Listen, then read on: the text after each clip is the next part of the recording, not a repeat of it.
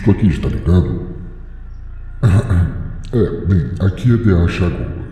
Antes do episódio começar, só vim deixar umas palavras com vocês, humanos simplórios. Este episódio foi gravado no início de dezembro passado, quando o estrupício que vocês chamam de pensador ainda conseguia fazer algo de útil. E como emprestável em tudo, ele demorou tanto na edição, então decidi fazer isto por ele também. Só desta vez. O episódio a seguir ainda está no formato conhecido por vocês, mas de lá para cá muita coisa mudou.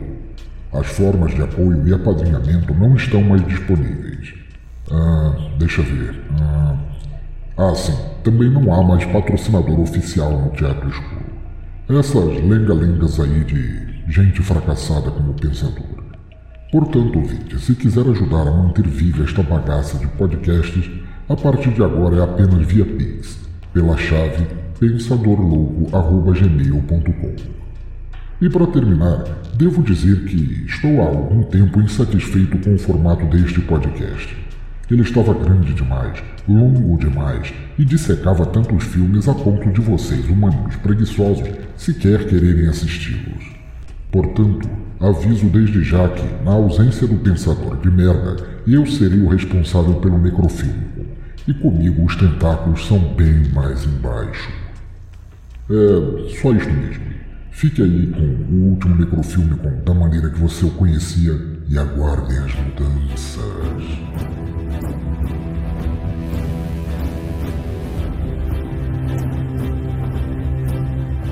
Meu nome é Pensador Louco e eu sou o podcaster mais escangalhado do mundo. Para a realidade lá fora, eu sou só um velho nerd retardado, mas secretamente, trancado em um teatro escuro e forçado por Dea Shagur, um deus cósmico do caos que teima em querer me lascar o lombo por quaisquer motivos, eu assisto filmes com a ajuda de outras vítimas e os libero em podcast para espalhar a loucura criativa no mundo e trazer a revolução e anarquia cultural para todos. Este é o Necrofilmicon.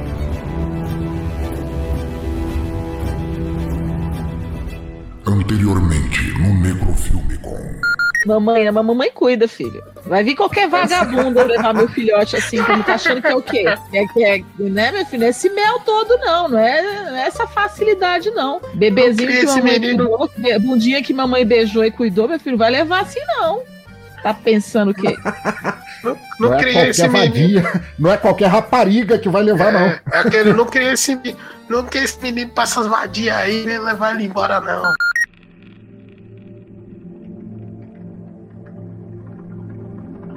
Ai, ai, puta tédio do cacete. É o mundo ruindo lá fora, é o ano acabando, é variante de Covid, é eu ainda desempregado, o mundo se ruindo pouco a pouco e eu aqui ainda no cinema do Teatro Escuro.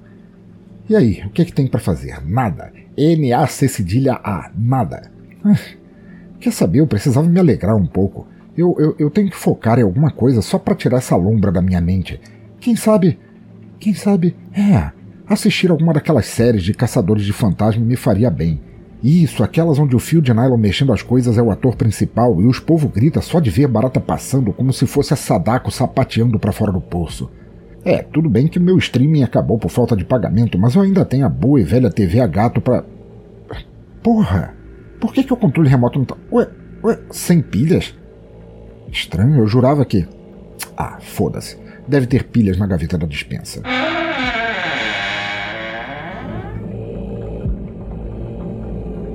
D.A. Chagur poderia, pelo amor dos pôneis malditos, me explicar por que está trancado nesse quarto com um anão te colocando um cone de papel alumínio na cabeça? Essa fera aí, bicho. Anão?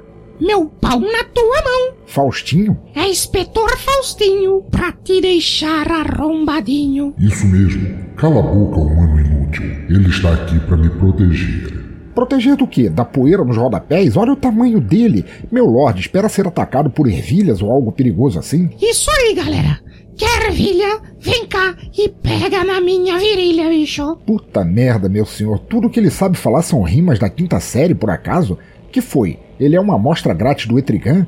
E mais importante ainda, quer por favor me dizer o que houve com as pilhas do meu controle remoto? Eu não tenho por que te dar explicação nenhuma, mas eu vou só para ver se você me deixa em paz, que eu preciso de isolamento para salvar minha vida e alma imortais.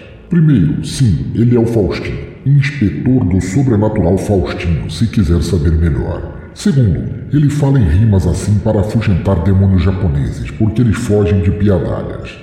Terceiro, tirei todas as pilhas e baterias do teatro escuro porque estas atraem essas criaturas nipônicas nefastas. E finalmente, o cone de alumínio é para blindar minha alma de ataques desse demônio. Acredite, pensador, esse chapéu tem até seu charme, não é? Charme? Só se for numa convenção de terraplanistas para impedir neurônios de se desenvolverem. Desenvolver? Só se for uma chance de te comer. Para, sua mistura de gremlin com tiririca, tá me dando nervoso. Tiririca, é você chupando a minha picha. Chega, caralho. Tá vendo como funciona? Mas, mas sem pilhas, eu, eu, não vou poder assistir o meu Ghost Hunters e. Pera, o, o senhor diz que tem um demônio japonês te perseguindo? Como assim? O que houve? O senhor não voltou a tomar cerveja na casa da Kayako, não, né? O senhor lembra que da última não, vez. idiota, que Kayako o quê? O nome do demônio é Catuaba. Catuaba. Cat, catuaba. Catuaba. Mas, mas, meu senhor, o que, que, é isso? O que, que houve? Você entrou numa vibe meio Amy Winehouse? Não era mais fácil se internar no rehab? É um demônio. Catuaba. Igual eu entrando na tua raba, meu. Brincadeira. Eu não aguento mais. Eu vou dar um choque fatal nesse Teletubby. Deixa eu pegar meu taser e. Porra. Porra, mestre, até a bateria do taser você tirou? Tá vendo como você é um ignorante? Estou aqui eu, Deachagur, flagelo do caos, lutando por minha salvação, e você, como sempre, só falando merda. Catuaba tem perseguido e amaldiçoado todos os seres extraplanares, como eu. Olha só o que ele fez com Shub Nigurath, que agora só consegue mijar sentado, tadinho dele. Olha, por que você não faz algo de útil uma vez na vida e vai assistir um filme aqui no cinema? Não estava reclamando de não ter o que fazer? Vai, vai lá e me deixa quieto, que estamos numa luta sobrenatural por minha alma. Isso, mas antes vai e passa o recado. Senão vai terminar o episódio enrabado, meu, essa fera aí. Olha, desisto, morram os dois. Fui.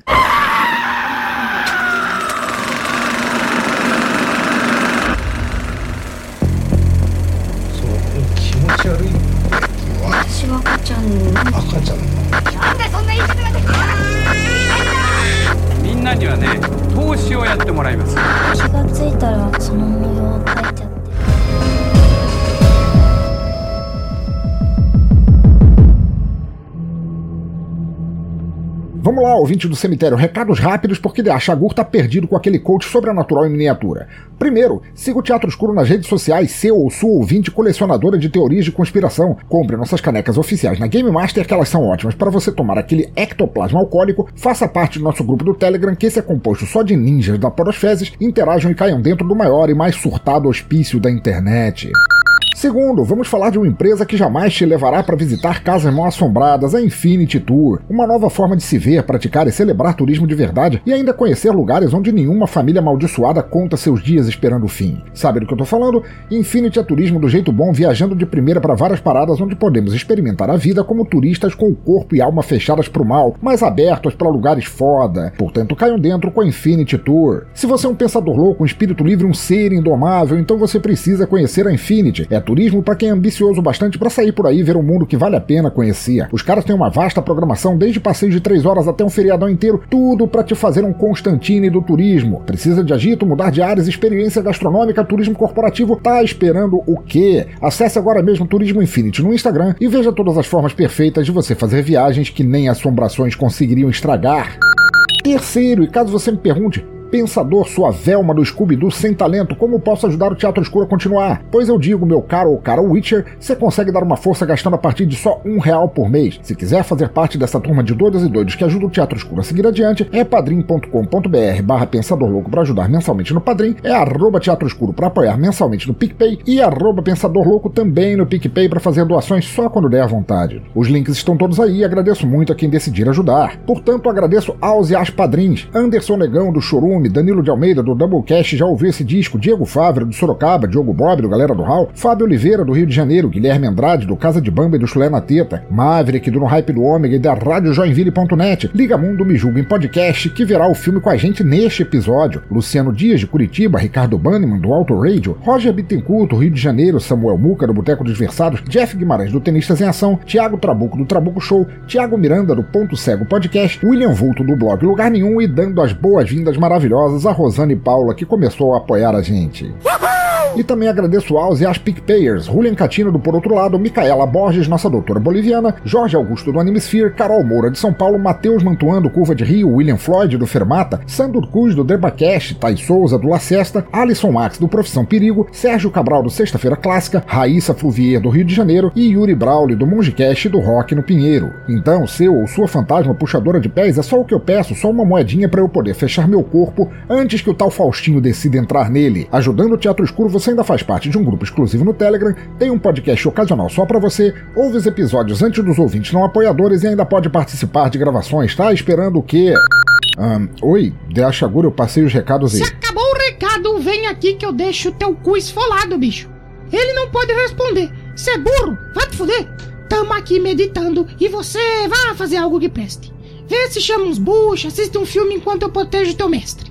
Anda, vai indo pro cinema e o filme. Toma aqui, acabou teu problema. Ah, tá, tá. Deixa eu ver aqui. Norói?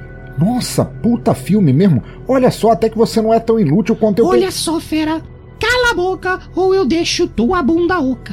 Não é zoeira, o demônio é catuaba. Some daqui antes que eu te enfie uma naba, bicho. E nem precisa agradecer pelo Norói, que até o fim do episódio tu vai ser meu táxi boy. Vem, bicho, Bibi. Vem cá, meu. Nossa, velho. 2021 nem acabou e eu já quero me rasgar com essas rimas.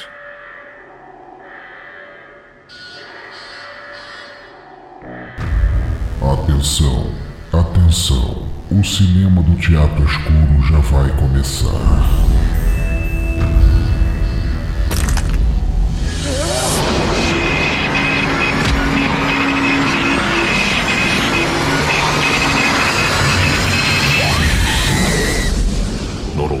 さっきなんか映像がおかしくなったんですけど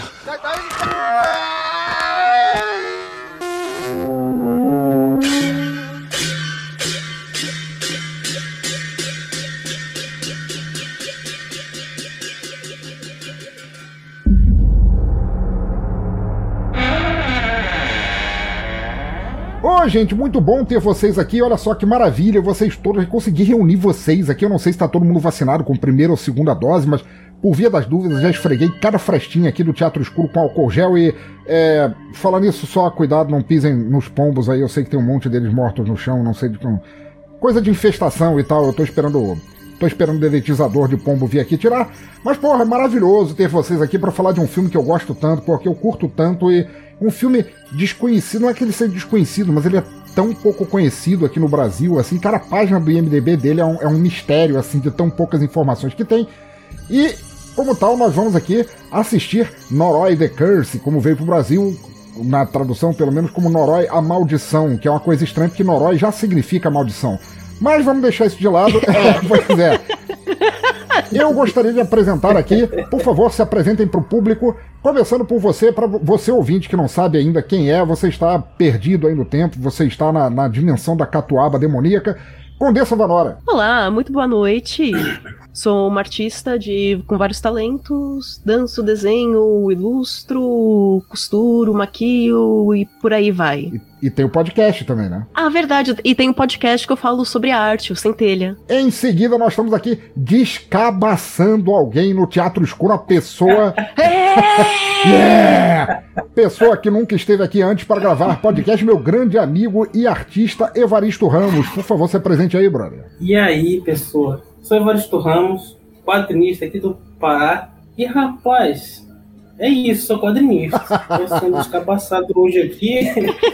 É que, é que quando a gente fala quadrinista, né? A pessoa tem que entender já. É um lascado. Aí, das costas, da vida, da saúde. E por último, mas não por isso menos importante, a musa aqui do Teatro Escuro, Lady Sif, por favor, fale de você para quem ainda não te conhece. Olá, minhas crianças do abismo. Sou eu, Lady Sif. Eu tenho o arroba queda do véu e uma gata que caça bichos com muita proficiência. Eu vou levar meia-noite aí no teatro, aí ela vai dar conta dessa infestação de pombo rapidinho. Maravilhoso. Só que ela vai ficar com toxoplasmose, né? é, deve ter esse Pode porém. ser que sim. Daí a Xabu Pode pode, adotar ela. Pode crer. Pode ser que sim. De repente afofa o coraçãozinho dele, né? Ai, Todos os 15. É uma boa. Meio- Meia-noite é uma criatura muito difícil. Quem sabe o próprio Dachagu não seja conquistado por Olha aí, ela. olha aí. Tá ouvindo, mestre? Tá ouvindo, mestre? Fica de olho. Vou, vou, vou fazer pontes, ligações, assim, pra esse encontro acontecer.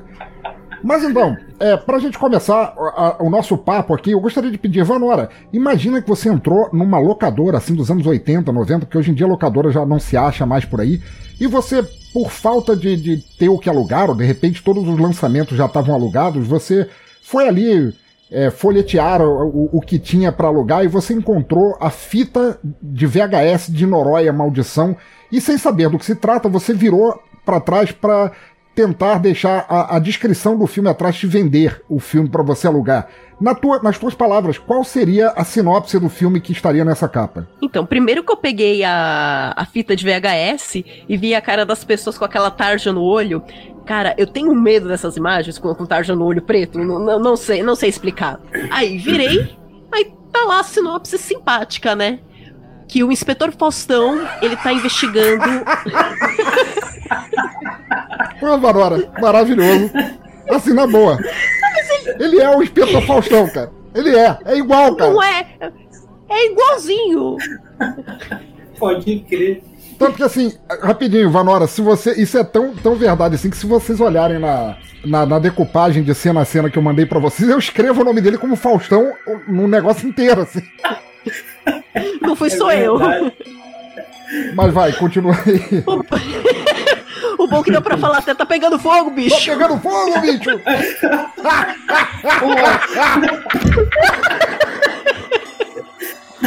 Tinha que fazer uma montagem dessa cena.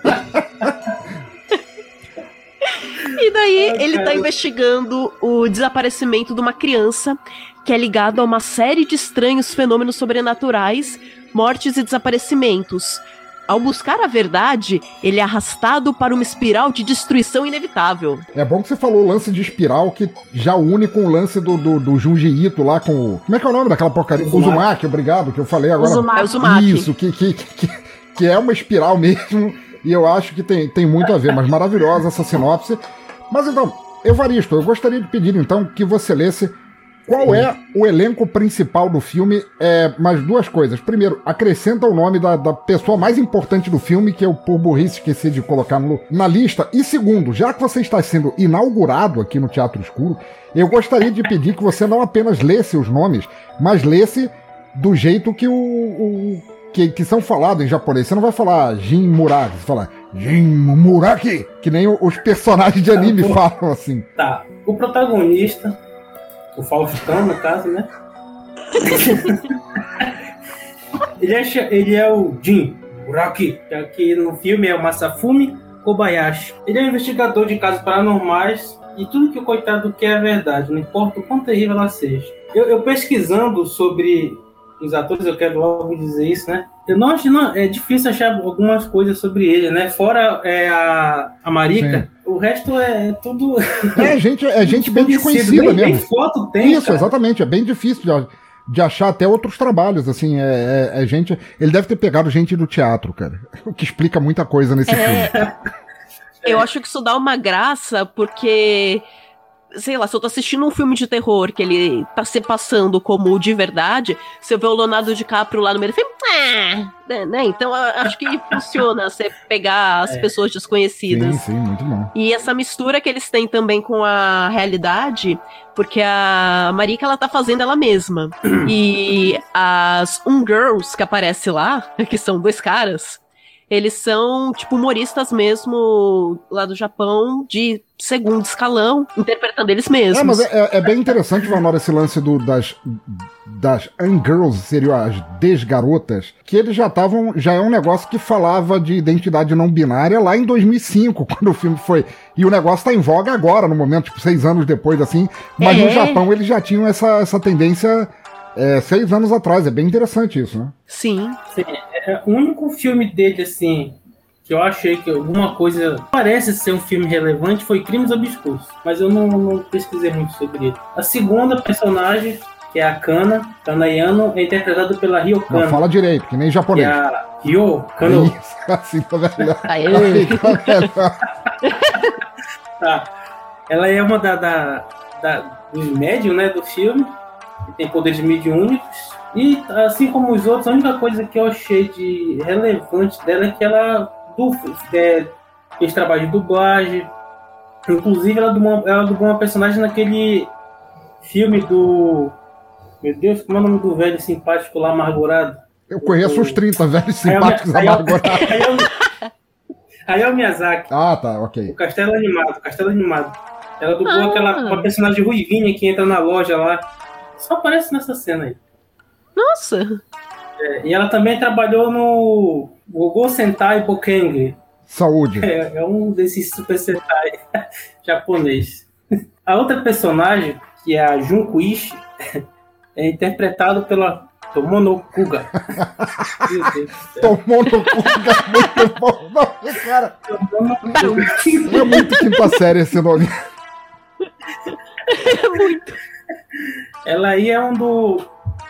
É o, o alvo principal aí da investigação do Ela é a bruxa Kobayashi, de né? 71. Ah, Pra mim, ela é a mais assustadora disso, só que ela. Meu Deus. E ela trabalhou em Águas, Águas Invisíveis. Se eu não me engano, ela foi uma do- das personagens de- principais ali desse filme. Yoko Sho. Yoko Shokosobi. Show. Show. Show Sokabe. Yoko Shosokabe. Que é Kimiko Yano. É a mãe da, da Kana, não é, pensador? Aqui Ela é a, a mãe da, da Diana Cano e. Diana Cana, desculpa, e ela já. Eu já vi outros filmes com ela, embora não possa botar. Cara, eu- o único filme que eu vi dela foi o A Sociedade da Espada. Filme antigão. Do Anil, quer dizer. A Marika Matsu... Marika Matsumoto. que é ela mesma, É, né? tipo, é- ela, é- ela é a É, estrela do, do- Ela e as covinhas dela quando ela ri, que são covinhas muito lindas quando ela ri, faz umas covinhas assim na bochecha. São, são as estrelas do filme. Eu- ela dublou, ela faz trabalho de dublagem. Ela dublou a Rico no jogo do Final Fantasy. E tem os trabalhos de dublagem também, atuação. Acho que ela fez alguns live action também. É, eu diria que ela é, é, se não a única realmente famosa, assim, ela é a mais tanto que ela vai como ela mesma, assim, pra dar verossimilhança pro negócio, né? É, e ela trabalha até hoje, né? É, é, tu encontra mais informação deles. Sim, é sim, ela é a, a estrela vendável, assim. Se, se, se fosse no Japão, eu não tenho ideia, realmente eu não, não, não saberia falar, mas se fosse no Japão, como é, sei lá, nos Estados Unidos, em que você precisa ter um nome vendável para atrair investidor pro filme, ela seria o nome vendável, porque é uma, uma figura realmente conhecida. Porque o resto é tudo bucha, né? A gente viu até agora. Sim. E por último, que é assim, um dos personagens que eu mais gostei, principalmente por causa do chapéu dele, porque não quer um chapéu daquele. É o Mitsu Hori, interpreta, que é o nome do ator, do ator é Satoru Jitsunashi. Maravilhoso, cara. Ele- ele- ele- esse cara já vale o filme, cara. Ele é muito bom. Ele é o, como, como diz no próprio filme, ele é o super médium, ou como eu gostei de chamar, como tá na legenda, puta médium. É o puta médio. É o cara que usa um sobretudo e chapéu de alumínio, é atormentado e fala bastante sobre vermes ectoplasma. Assim como os outros, não achei muita coisa sobre ele, mas só quero dizer que eu achei um filme aqui que me deixou muito curioso, chamado Shutorumo Unto Doranko, em que ele participa, e ele é um filme sobre uma trupe de artista Falei que era anarquista. de teatro esse filho da puta, cara. Não, que, Vanola, É, vê, vê se, jeito, vê né? se não tem é, se não tem razão no que eu vou dizer assim, porque o pessoal de teatro eles têm um negócio, eles têm umas uns, uns laboratórios assim que eles incorporam animais pra colocar os trejeitos no, nos personagens do filme, né? Sim. Por exemplo, o O Robert De Niro no Taxi Driver, se você for ver, ele anda muito de lado, assim, que o, o De Niro ele começou no teatro e tinha muito negócio, ele, ele colocou o personagem do caranguejo, então ele anda muito de lado, ele nunca vai reto em direção ao lugar, ele vai andando de lado, assim, sabe? Então tem é, esse negócio da, da, da movimentação corporal, do, do, do, da expressão corporal, mais do que, do que o que o personagem fala. E no caso do, do, do Rory, que é o, o puta médium do filme, assim, ele é muito mais linguagem corporal, assim, direto, 24 por 7, do que as coisas que ele diz. Nossa, ele é todo linguagem co- corporal. É, chega a ser até perturbador, assim, a, a forma com que ele é, leva o, o corpo de- dentro da atuação. Sim, cara, pô, muito bom. Esse cara, esse cara sozinho já vale o filme só pra ver ele atuando, cara. Ele é muito bom. Mas agora, Lady Sif, por favor, fala um pouco sobre o- os aspectos técnicos do filme, o, o que que, o que que levou esse filme, quem estava por trás desse filme, todo, todo, toda a parte técnica do filme, por favor. O ano de produção dele é 2005, gênero horror, mistério e suspense, duração 115 minutos. O diretor chama Koji Shirayashi, escritores Koji Shirayashi, Naoki Yokota, produtora Xanadu, trilha sonora indisponível, orçamento 2 milhões de dólares ou ienes, o que é uma grande fortuna. Faturamento mundial 6 milhões 819 Tá, mil. tá errado aí. É, o faturamento mundial foi 6.819 dólares. Como é que é? zeros Esse filme é desconhecido mesmo, assim. Oh, que dureza! E- Eu Caramba. acho que a trilha sonora tá errado, devia ser combustível de pesadelos, não indisponível. Eu não consegui achar duas coisas que eu queria falar é, sobre isso. A primeira é sobre a produtora. Ela não é a Xanadu, ela é a Xanadu. É, é- é- ela é uma mistura do nome Xanadu, que tem referências tanto ao, ao Cidadão Kane do Orson Welles, quanto aquele filme horroroso da Olivia Newton-John. Ah, eu gosto daquele filme! Tem dança, eu Não, fico tudo bem, feliz. tem dança no filme. Isso, é- eu, eu concordo contigo nesse ponto. Tem dança no filme.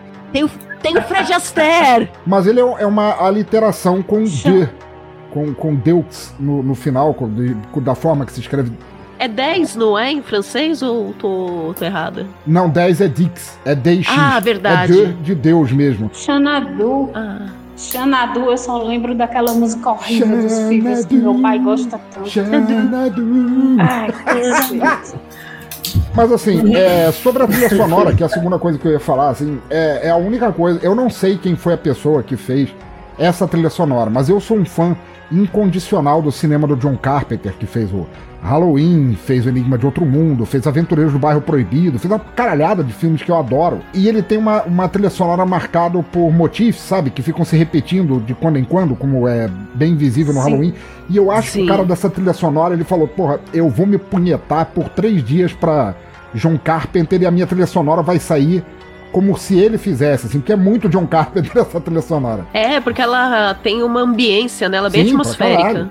Agora, sobre o orçamento, assim, foram 2 milhões de dólares, é, o orçamento interno. O filme foi um sucesso no Japão, mas lançado mundialmente, ele não foi lançado em cinemas, ele foi direto para vídeo, ele foi esquecido nas prateleiras. Acho que ele está sendo redescoberto em alguns lugares, está recebendo um- um- uma tag de coach, é, mas ele foi um fracasso. Ele só facturou 6.819 dólares tanto checado pelo IMDB quanto Box Office Mojo, que, que lista os faturamentos de filmes. Então é, é, é um pecado que um filme tão legal, tão criativo, tenha faturado tão pouco fora do país de origem, né? É, mas curioso que eu acho que agora ele tá se tornando mais conhecido porque ele saiu no Shooter, que é uma Netflix maravilhosa que tem lá fora. Ah, eu não sabia. Acho que só que só nos Estados Unidos, focada pra filme de terror. Que eu tava dando uma olhada na internet, tá começando a surgir é, reviews a respeito do filme desse ano. Porra, não sabia, não sabia. Eu já ouvi falar do, do Shudder, não, não, não, não posso dizer que tenha assistido ou chegado a olhar de perto, assim, mas bom saber. E é um filme que merece, cara, porque é um filme legal pra caralho, assim. Só antes da gente começar, é, para falar a respeito de você, ouvinte, que provavelmente não conhece Noroi, é, ou Noroi, ou sei lá como, Noroi, sei lá como pronuncia essa merda, Mas é, é, ele, ele é, e ao mesmo tempo não é um found footage. Ele é um documentário completo do início ao fim, com elementos de found footage incluídos, mas ele não é aquela estupidez assim de, ai, eu tô me filmando cagando porque eu quero deixar a câmera ligada o tempo todo. Não é. Ele tem os pontos principais da trama porque é um documentário, porque o cara que. O Faustão, que a gente falou, ele é um documentarista, um investigador do paranormal e ele filma o que é importante. Então o filme não perde muito tempo com coisas desnecessárias. E eu considero. Eu, eu, eu não acho que found footage, ou que não é exatamente esse filme, mas ele tem elementos de found footage, seja uma coisa ruim. Eu acho que é apenas muito difícil que você consiga fazer dele uma coisa boa, fazer cinema direito com, com esse estilo de linguagem. Mas eu acho que ele acertou e acertou bem pra caralho. Eu posso citar nos dedos da mão de um leproso, filmes de found footage que, que realmente são bons, tipo o clássico, que é a Bruxa de Blair, ou lá atrás, em preto e branco, que era o Pipinton, um filme alemão bom pra caralho, em preto e branco, que, que já, já tinha essa pegada muito antes do, do termo sequer existir, ou para quem não viu ainda, o filme do Bobcat Goldthwait, que vocês não conhecem esse nome, mas pra galera com mais de 30 vai lembrar, ele era da Loucademia de Polícia, ele fazia o Zed, o metaleiro punk safado lá da, da Locademia de Polícia. Ah! Isso, sim. que ele fez um filme de, de found footage sobre uma caçada ao pé grande, que é um troço assim inacreditável de bom. Ele realmente é tenso do início ao fim. Nossa! É, muito legal, cara. Muito legal mesmo. Assim, o filme é, esse filme é tretoso, assim. Você não imagina que aquele drogado lá da Academia de Polícia ia fazer um filme tão bom. E, e, o- e você mencionou essa coisa do found footage e do documentário. É, A gente pode até dizer que é um documentary por, por ele não ser de verdade, né? Mas ele tem. Ele usa muito. O diferencial dele, que eu acho, é que além de ter essa parte do documentário, junto com o found footage, você tem. Os cortes são muito limpos e você tem muito aquelas filmagem B. Que quando você tá trabalhando, Isso. enfim, na TV, você faz a filmagem que ela pode ser utilizada ou não. E tudo é como é feito a, a TV no Japão. Então isso, mesmo os programas de terror, os programas de variedades, então isso dá uma sensação mais bizarra de que aquilo é de verdade. Mas vamos lá, pra concluir e a gente entrar na bagaça de vez, eu sempre é, separo alguns comentários do Filmou, aquela rede, aquela rede social de apreciadores de cinema que é maravilhosa, assim. E eu queria ler dois comentários que eu peguei sobre esse filme. Primeiro do Anderson, que escreveu assim: Filme normalzão da peste. Ficaram jurando pra cima e pra baixo na internet que era muito perturbador, vai se fuder. E o outro é da Camila que falou: Perturbador é o filme ter duas horas e só acontecer algo que preste nos 10 minutos finais. Lixo. Esse é, é- pergunta pra você, se é a mesma galera assim que assistiu Era, Era Uma Vez em Hollywood do Tarantino e falou: Puta que pariu, não acontece nada o filme inteiro, até os minutos finais, assim. Eu acho que essa galera ela tem muita pressa, sabe? É, porque acho que como o pessoal tá muito acostumado com. atualmente, com muito estímulo Jumpscare. visual, jumpscare, se você tem um filme que ele é mais aquela característica do slow burn, a pessoa ela se distrai. Ou então aquele filme que se você não estiver prestando atenção, você perde um negócio ali atrás que tá fazendo falta pra lá na frente pra você entender a história. Porra, concordo muito contigo, Vanora. Tem, tem, um, tem um, todo um movimento tentando trazer esse slow burn, que era uma coisa muito famosa, principalmente nos anos 60 e 70, de volta pra isso. Tem cineastas tipo Ty West. Ele fez um filme sobre, chamado A Casa do Diabo, cara. O filme é lindo, é maravilhoso. Eu recomendo muito que vocês peguem. Que é uma garota que, pra fazer uns trocos e gastar no fim de semana com drogas, bebidas e sexo, com, com a galera, ela, ela é babysitter. Então ela é contratada pra ser babysitter e ela fica babysitteando o filme inteiro. Sem nada de errado acontecer, assim, quando vai, vai ter o desenvolvimento de personagens e tal, mas nada de sinistro. Quando chega a hora que ela, de repente, assim, fiquei entediada, virei uma esquina ao contrário dentro da casa e descobri que tem um culto satânico e eu sou, a, eu sou o sacrifício. Oi? Escalou rápido, né? Quem nunca, né? Meu Deus, almoço de família é isso, cara. Engraçado que ele me lembrou, ele me lembrou um pouco esse que tu falou. Ele me lembrou de Jennifer Body, que Jennifer caras- Body, bom. Sim, os caras pegam as meninas pra levar pra um show, etc, etc, e fazem um sacrifício pra banda ter sucesso, mas algo dá errado, porque a Jennifer não era virgem. E aí Apenas caga uma tudo, né? delas era. Ah, caga tudo. E o filme fica muito, muito bom. Muito, muito bom a partir desse ponto. Porque você vê a personalidade da garota se transformando devagar. Ela não vira uma demônia de um minuto para o outro. Ela vira uma sucus devoradora, mas só que é em slow burn. E é um filme já é meio velho. Ele já tem o quê? uns 15 anos de memória. Por aí. Nossa, mas foi uma lembrança boa você ter citado esse filme. É, muito bom não, mesmo. pode escrever, cara. É um filme honesto, cara. Eu gosto bastante. Pode escrever. Não, porque eu só queria. Só complementando esses comentários aí, né? É que eu acho que, que assim, cara, tem muita gente que vai. que não tá preparada para certo tipo de filme, né? Que no caso esse daí, o que eu mais go- gostei desse filme é porque tu vai montando ali, vai te dando informação aqui e acolá, né, cara? É tipo um quebra-cabeça. É, não, não tem nada a esmo, né? Tudo Sim, que você isso. pegar e colocar certinho, cara, você forma um puzzle. Diz que quer eles logo tudo na cara, né? Eu eu não tô dizendo que, que, que tô julgando, não tô criticando nem nada. Mas se for comparar com o quadrinho, eu só posso comparar com o quadrinho porque eu entendo um pouco, né? Tá certo? Mas se for comparar com o quadrinho, é tipo o cara que é acostumado a ler só super-herói ou, ou um mangá shonenzão, e aí pega, por exemplo, o Moebius pra ler. Ele sempre tem, esse- sempre tem essa, essa, Pode escrever. Sempre tem Exatamente. essa, esse tipo de comentário assim com o Moebius, sabe? Com a pessoa que não tá acostumada. Que merda, nada acontece nessa porra. É um troço terrível. Vocês não entendem quadrinho europeu. Ah! Não é assim que se faz, cara. Cadê a porrada? Cadê a ação? É. Cadê, o, cadê a, é, como é? a descrição aqui da ação?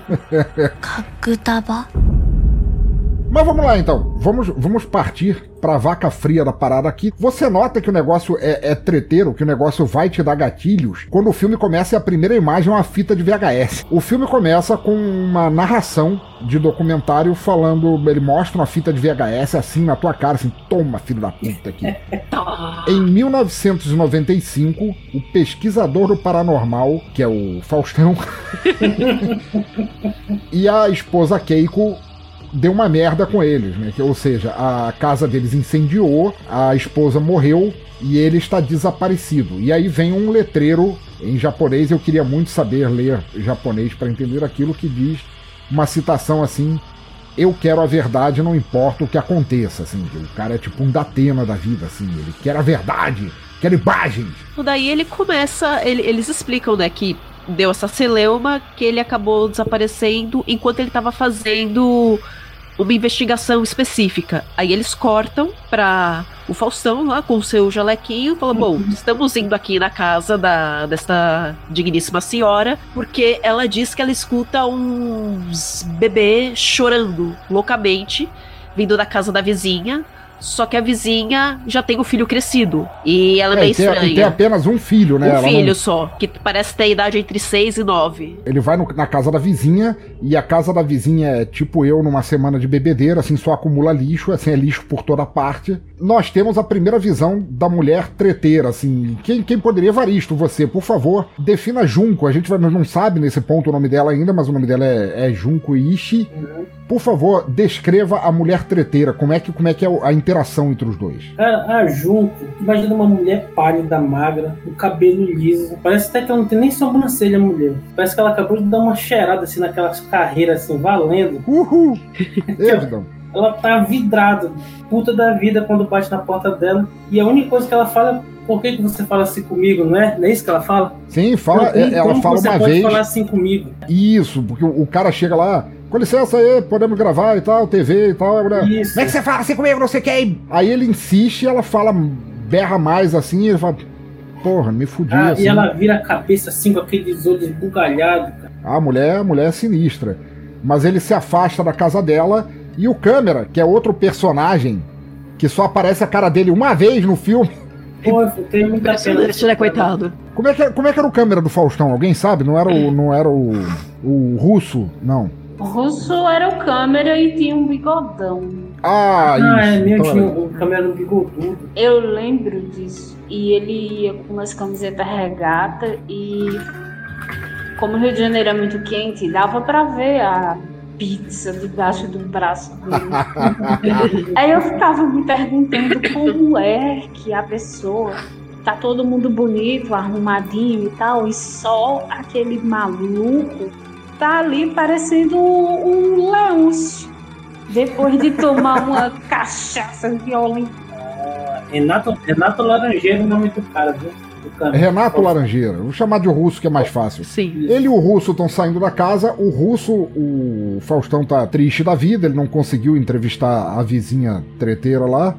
E o russo vira assim, e quando ele vira, tem uma criança estranha olhando pela janela pra ele. E é um garoto, é um moleque normal, assim, mas com aquela, aquele olhar vidrado, assim, aqueles moleques, assim. fu- Ele dá uma volta ali pelo lugar e tem uns pombos mortos, assim, no chão, né? Eu queria perguntar assim, vocês que conhecem mais da cultura japonesa, por que é que sempre tem uma criança assustadora nos filmes de terror japoneses?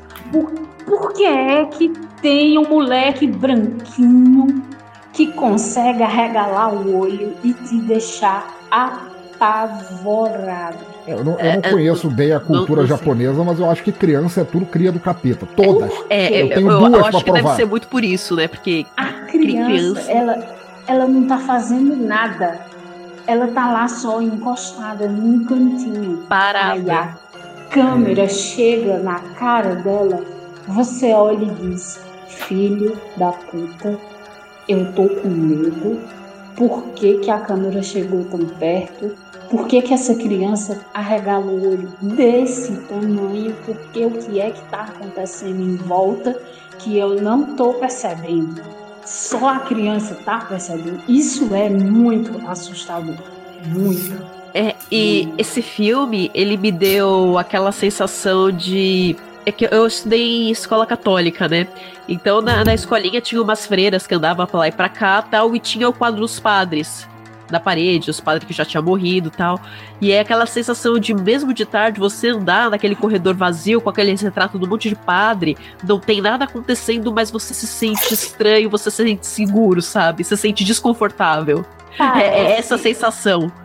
Parece aquelas esculturas que entraram na moda nos anos 90, que te seguem. Elas têm aquele efeito meio 3D que te seguem. Eu sei qual é. Olhos. não, não. Nossa, odeio isso. Esses retratos que parece também que tá olhando pra você sempre, né? É, Ai. Sim, é muito esquisito. Isso era um efeito lá, lá na Idade Média, chegando perto do iluminismo nos quadros, que isso dava muito medo. As pessoas não iam para a igreja porque amavam Deus. As pessoas iam para a igreja porque tinham a sensação de que estavam sendo vigiadas por Deus. E isso é muito, muito assustador. Outra coisa também que eu prestei atenção o que chega para a gente sobre o Japão e do Japão são sempre as cidades grandes, as cidades cheias de neon, limpas, iluminadas, bonitas, as pessoas bonitas circulando na rua. E o Japão desse filme, a cidade desse filme, não parece ser uma cidade grande, nem que tem muitos recursos. É tipo o gueto do Japão, né? É, e. Parece uma. É, é- é- é um, um bairro de classe média brasileiro, Sim. mas só que uma cidade pobre, não é uma cidade rica. Eu, eu nem diria classe média. É que o Japão ele tem esse problema que ele controla. Problema pós-guerra tal, ele controla muito essa narrativa de coisas kawaii, sabe? Ele, ele controla muito a Sim. imagem que ele, que ele manda lá fora. Mas você vai andando pra dentro, eh, conhecendo um pouco mais, você vai vendo que do tipo tem muita cidadezinha pequena, tem muita coisa esquisita que acontece ali, tem muita. Uma, uma- a, a- a- a forma como as pessoas se vestem, as roupas, elas são. dá a impressão de ser muito mais antigas do que 2005. A forma como eles são filmados, os sons do filme, é, é um negócio assim absurdo, porque eu assisti o filme sem legenda. E então eu prestava atenção nos sons e nos sons que as pessoas fazem. E cada pessoa, cada personagem tem um jeito de transmitir o seu sentimento, não só com a interpretação, mas com o som que eles fazem. No Japão eles dão muito valor a som. Muito. Eu acho até que o ASMR foi criado no Japão, porque eles dão valor a som, cara. Você pega um comercial de comida japonesa, cara. Ninguém no mundo faz barulho de comer igual comercial de, de comida japonesa. Não, é Os loucura. comem. Nossa, cara. Que você come, de sei lá, você, come uma bala juquinha, meu Deus, que explosão de sabor, você vê arco-íris, muda a cor do mundo, aparece, sei lá, o rinoceronte cor-de-rosa pulando, é, é, é tudo muito louco. Tipo, gente, é só uma bala, calma. Publicidade no Japão é uma coisa a ser estudada e eles tentaram trazer isso para cá. Tentaram fazer isso, principalmente com o macarrão instantâneo. Tava Oh, tendo pode crer. concursos e coisas assim para trazer isso para cá pro Brasil. Mas a propaganda brasileira é um pouco diferente disso. Eu, eu acho mais palatável. As propagandas japonesas, elas entram em evidência porque elas causam uma estranheza na gente. E esse filme, quando você assiste sem a legenda, você bota o fone e presta atenção, ele causa muita estranheza, muito, muito. E eu acho que foi por isso que eu gostei muito mais dele. E, e não tem. Não, não tem nada a ver com o que tu falou, mas parece que não tem conselho tutelar no Japão, né? É, é, Exato. mais pra frente eu vou falar um pouco a respeito disso, quando chegar no, no momento específico envolvendo o garoto, porque é meio complicado as coisas do, do Japão nesse sentido. Olha, aí, é porque eu, te- eu ti- tinha dúvidas sobre isso também. E eu sei exatamente do que, que você tá falando lá pro final. Isso lá pro final. E falando dessa questão dos sons, quando eles estavam lá na gravação, aconteceu um som meio esquisito. Aí eles falaram: bom, vamos levar pro especialista pra ver qual é que é desse som. É, o, o cara, ele pega, ele, ele mostra no espectrograma lá todo o som ambiente que podia haver em volta e ele nota que tem, no momento em que ele abre a janela, o garoto abre a cortina e olha pela janela, tem um som gravado diferente, o cara isola aquilo e eu achei, pessoalmente, a princípio que eram gatos, mas acabou que eram coisa de cinco bebês chorando ao mesmo tempo. Te, te falar que, que eu acho isso uma confusão normal, porque aqui- no bairro tem muita criança, né? Onde eu moro. E muitas vezes a criança brincando, é, às vezes eu paro, viro pro Garcia e pergunto: é, isso foi uma, uma criança ou foi um gato? É, não, Porque tem, tem toda a razão. É muito parecido, ah, tem hora. Principalmente se for criança pequena. nós que assistimos o filme, você ouvinte que assiste o filme, você registra isso porque está sendo apresentado no documentário, então você já tende a achar que isso é importante para algum momento. Mas, seguindo o documentário, acabou que ele volta lá na casa, fala com a vizinha é, do biquinho, porque ela só fala fazendo biquinho, aquela atriz, eu não sei quem ela é, mas só, ela só fala fazendo biquinho, ela fala que a mulher foi embora, ele volta na casa, ele descobre, ele vasculha o lixo da mulher, vê mais pombos mortos, ele pega uma conta de luz, vê que o nome da mulher era Junko Ishii, e ela vazou, assim. E aí vem o documentário é, falando pra você que os caguetas, ou seja, a vizinha e a filha, falam que eles morrem cinco dias depois de acidente de carro misterioso. E a gente já corta pra um programa bizarríssimo de TV de 2003 sobre estudo de clarividência em crianças, assim, com um hippie, basicamente, se passando Não, por é- médium. Parece Então, esse- personagem da Record, de programa de comédia. Então, a impressão que eu tive desse cara é que ele parece algum personagem do Jojo. Bizarre's Adventure. Eu acho que daqui a pouco surgiu um stand ali. Gente, por quê? Eu não tenho lugar de fala porque eu não assisti ainda, eu não tenho ideia do que seja isso. A- Assista, Mas- é uma loucura, mas é, é bom. Vamos fazer uma pose lá quando a, a Cana acertou a- as, as perguntas. É verdade. Ele tá fazendo um experimento sobre é, mediunidade entre crianças, porque é claro, vamos explorar crianças, por que não? Por que não fazer um, um programa de TV para explorar, pra explorar coisas que elas vão ser zoadas e sofrer bullying na escola pelo resto da vida? Isso é muito E japonês, a- né? É, isso é bem japonês. É, e, e, e, certeza. gosta de criança, então, então vamos lá, né? Vamos fazer as crianças passar pelos testes, né? Mas a brincadeira é que eles têm uma sala filmada com jurados e o caralho assim, e ele pega o que seria um, um potinho de filme, pra quem lembra de filme revelado antes de haver câmera digital, e ele tem um desenho, ele coloca ali dentro, todos têm o mesmo desenho e eles, as crianças têm que desenhar é, pela clarividência o que tá naquele, naquele pote sem saberem o que é, sem olharem. A, a única que, que acerta os quatro primeiros desenhos que aparecem é a Yana Kano, né? O primeiro é, a Yana Kano é uma, uma estudante ali, ela não, não tem nada de diferente entre os outros, é uma criança japonesa. Ela acerta todos os desenhos, o primeiro foi um círculo, depois tem uma estrela, depois tem um negócio. menos o último. No último desenho, Que era estrela em russo, né? é- era, era isso, uma frase escrita estrela em russo, e ela desenha a cara que é tanto em alguma, alguns posters a capa do filme, quanto é aquela imagem que a gente vê lá no início do filme, quando ele tá falando que o Faustão desapareceu. A gente vê um- alguém, uma mulher gritando, se debatendo com uma máscara, ela desenha aquela máscara. É, e, e essa máscara, o que eu achei interessante é que, pra mim, parece muito a, a representação do Kodama, Isso, do isso. filho da princesa Mononoke. Não sei se vocês já assistiram.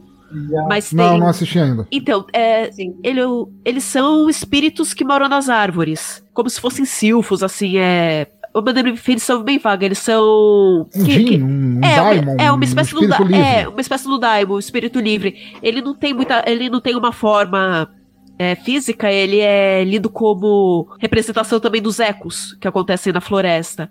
Então, Ah, muito bom. normalmente tem-se aquela crença que ah, é, essa árvore tem mais de 100 anos sem cair, então vai ter o Kodama morando dentro dela. E eles têm a carinha muito parecida com o que o Hayao Miyazaki fez, um olhinho maior que o outro, a carinha tortinha, assim. Quem assistiu acho que lembra. Aquela cara de, de, de bebê amassado, de joelho, que todo bebê É. nasce, assim, que tá, tá meio pressionado ainda, pode ser? Sendo uma representação mística do espiritual, a pessoa, quando ela não é treinada, ela não vê a forma delineada, ela vê o que o espírito permite que ela veja. Ah, muito bom. E é como, como se antigamente as TVs, quando, quando o canal fechava de madrugada, ficava o glitch né, da TV. Hum, E a pessoa que eu já vi essa descrição, a pessoa que enxerga espíritos, alguns espíritos, eles se deixam ver nessas cores e nessa forma, porque é mais palpável para nós que estamos pô, bem interessante. Mas então, a Iana faz esse último desenho, o jurado fala, não, esse daí ela errou e tal. Tudo bem que ela acertou os quatro anteriores, mas não, ela errou esse e tal. E aí a gente passa para uma segunda fase em que ela teria que materializar água dentro de, uma, de, um, de um- de um vaso de vidro, um negócio desse de, de laboratório de vidro. E ela consegue fazer isso, mas junto da água tem um cabelo. E quando o Faustão leva para analisar, ele acha que o, o cabelo não tem ainda o, o tronco do DNA, então poderia ser cabelo de bebê. E por causa disso, Faustão, é claro, sendo devotado como ele é, ele decide ir lá na casa da Iana para ver por quê, como é que ela lida com essa clarividência dela. E ela aparece num instante brincando com uma criança, mas no resto do tempo ela só dorme e ele fala com, com os pais. E o, a mãe, o pai não aparece ainda, na verdade o pai aparece bem pouco no filme. A mãe fala que desde que ela participou daquele programa, ela sente muita dor de cabeça.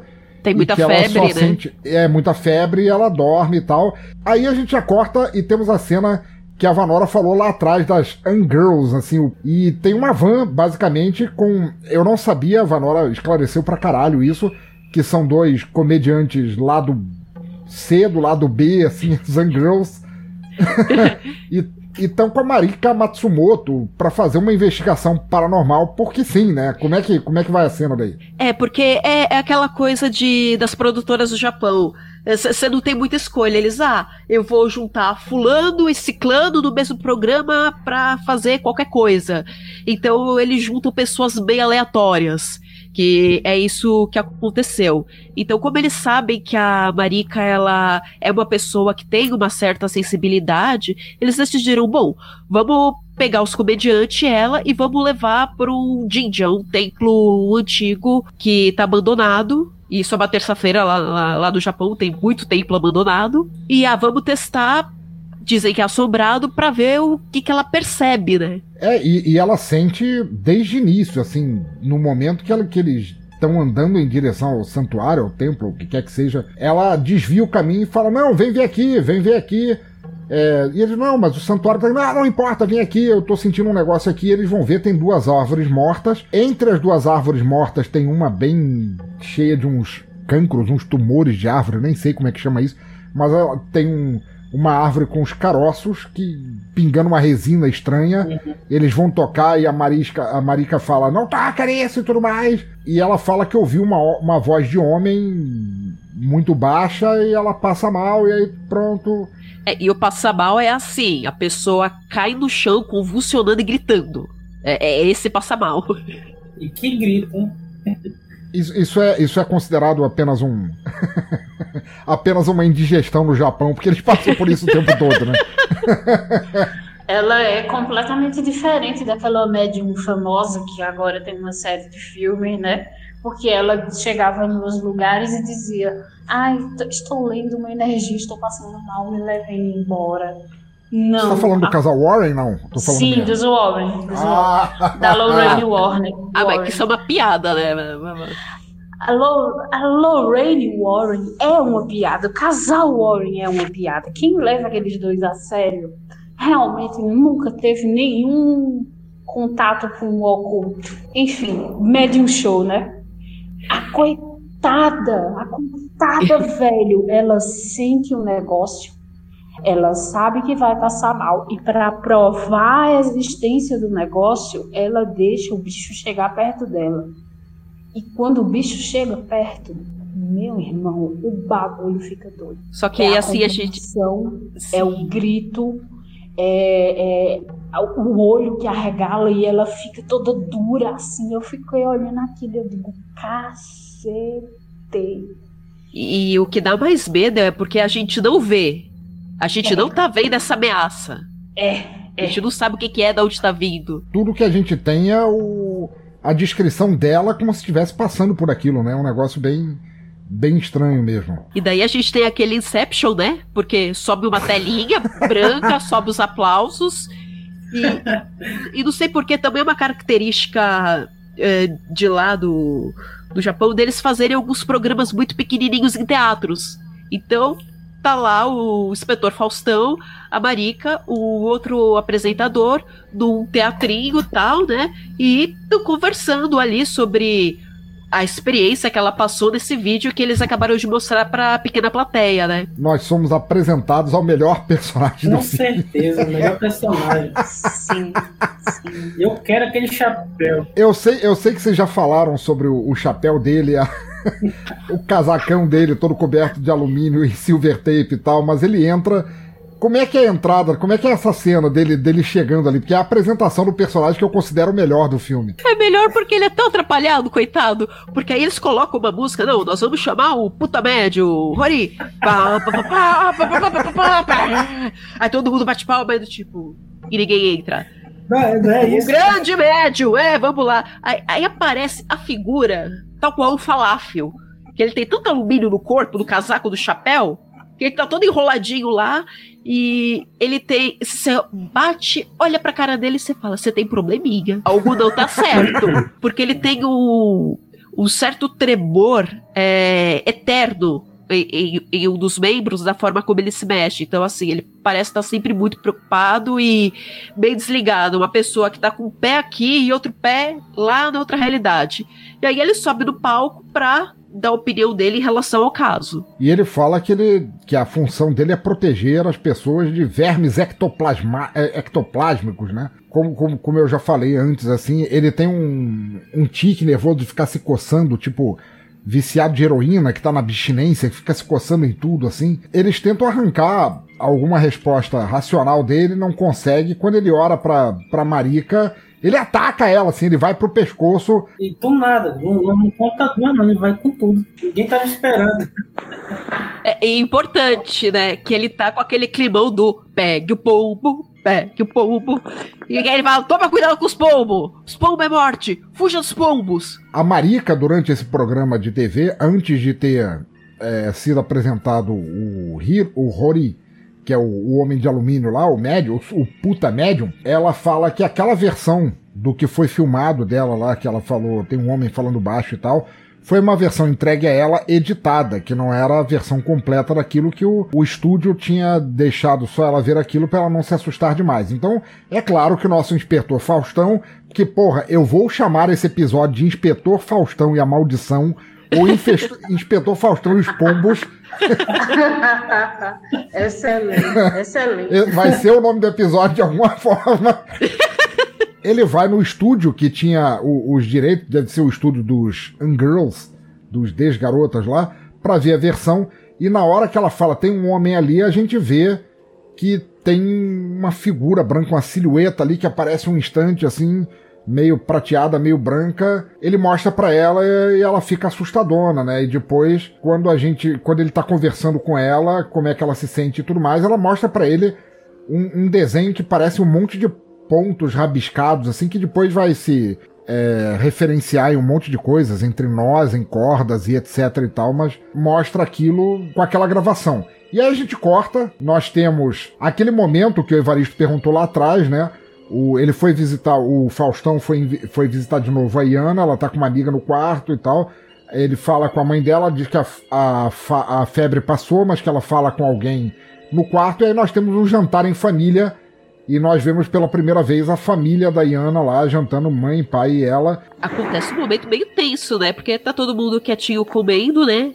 Aí de repente o criança para, né? Aí a mãe vê que a criança tá bem estranha, fia, tá tudo bem? O que, que tá acontecendo com você? E ela grita em seguida a, as louças anda, mas as louças anda e, e, e, sai voando, né? Sim. E a colher que ela tava usando para comer começa a tremer, tremer, a criança começa a gritar e, e, e nesse quebra, momento né?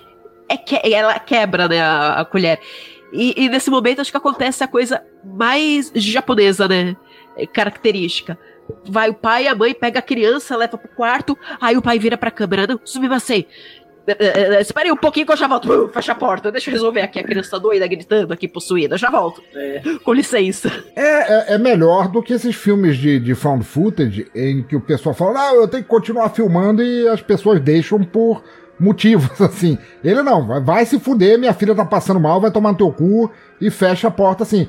Que é o momento que a câmera volta pra mesa e, e, e o pedaço quebrado da colher tá girando sozinho, assim. E, e, não, eu só quero dizer que essa é a primeira demonstração de que essa entidade tem alguma coisa contra a comida. Ou ela tá com muita fome, né? Pode é, ser. Não, não sei qual é a maldição dela com comida. Primeiro jantar que ela atrapalha. E a gente tem um outro show de variedades, onde uma, uma entrevistadora ela vai procurar, depois daquele fiasco que foi o, o show de, de, de auditório em que o, o super médium, puta médium lá atacou a Marika, elas foram entrevistar ele, chega no, no lugar, é o Mitsuo Hori, o nome dele, e, e ela bate na porta, ele, desculpa, é o Mitsuo Hori, Bate na porta, ele chama pra dentro do lixão e a casa dele é um lixão, só que é um lixão todo coberto de papel alumínio.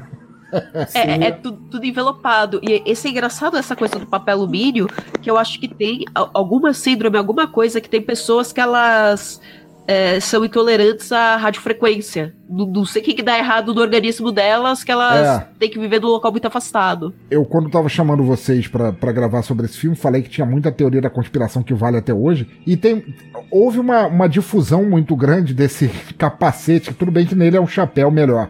De, desse capacete de alumínio para impedir a rádio a radiopescagem assim de cérebros e consciências assim que eles falam que o, os chineses conseguem ler os pensamentos dos outros direto no cérebro e que o chapéu de alumínio é, impediria isso. E esse cara é um. Esse cara já veio preparado, né? Ele usa não só um chapéu de alumínio, ele usa um sobretudo de alumínio, remendado com fita, aquela silver tape, mas só que é um negócio tão velho e ele tá num nível tão descontrolado da mediunidade dele que ele não consegue parar em pé ou ficar deitado ou ficar quieto.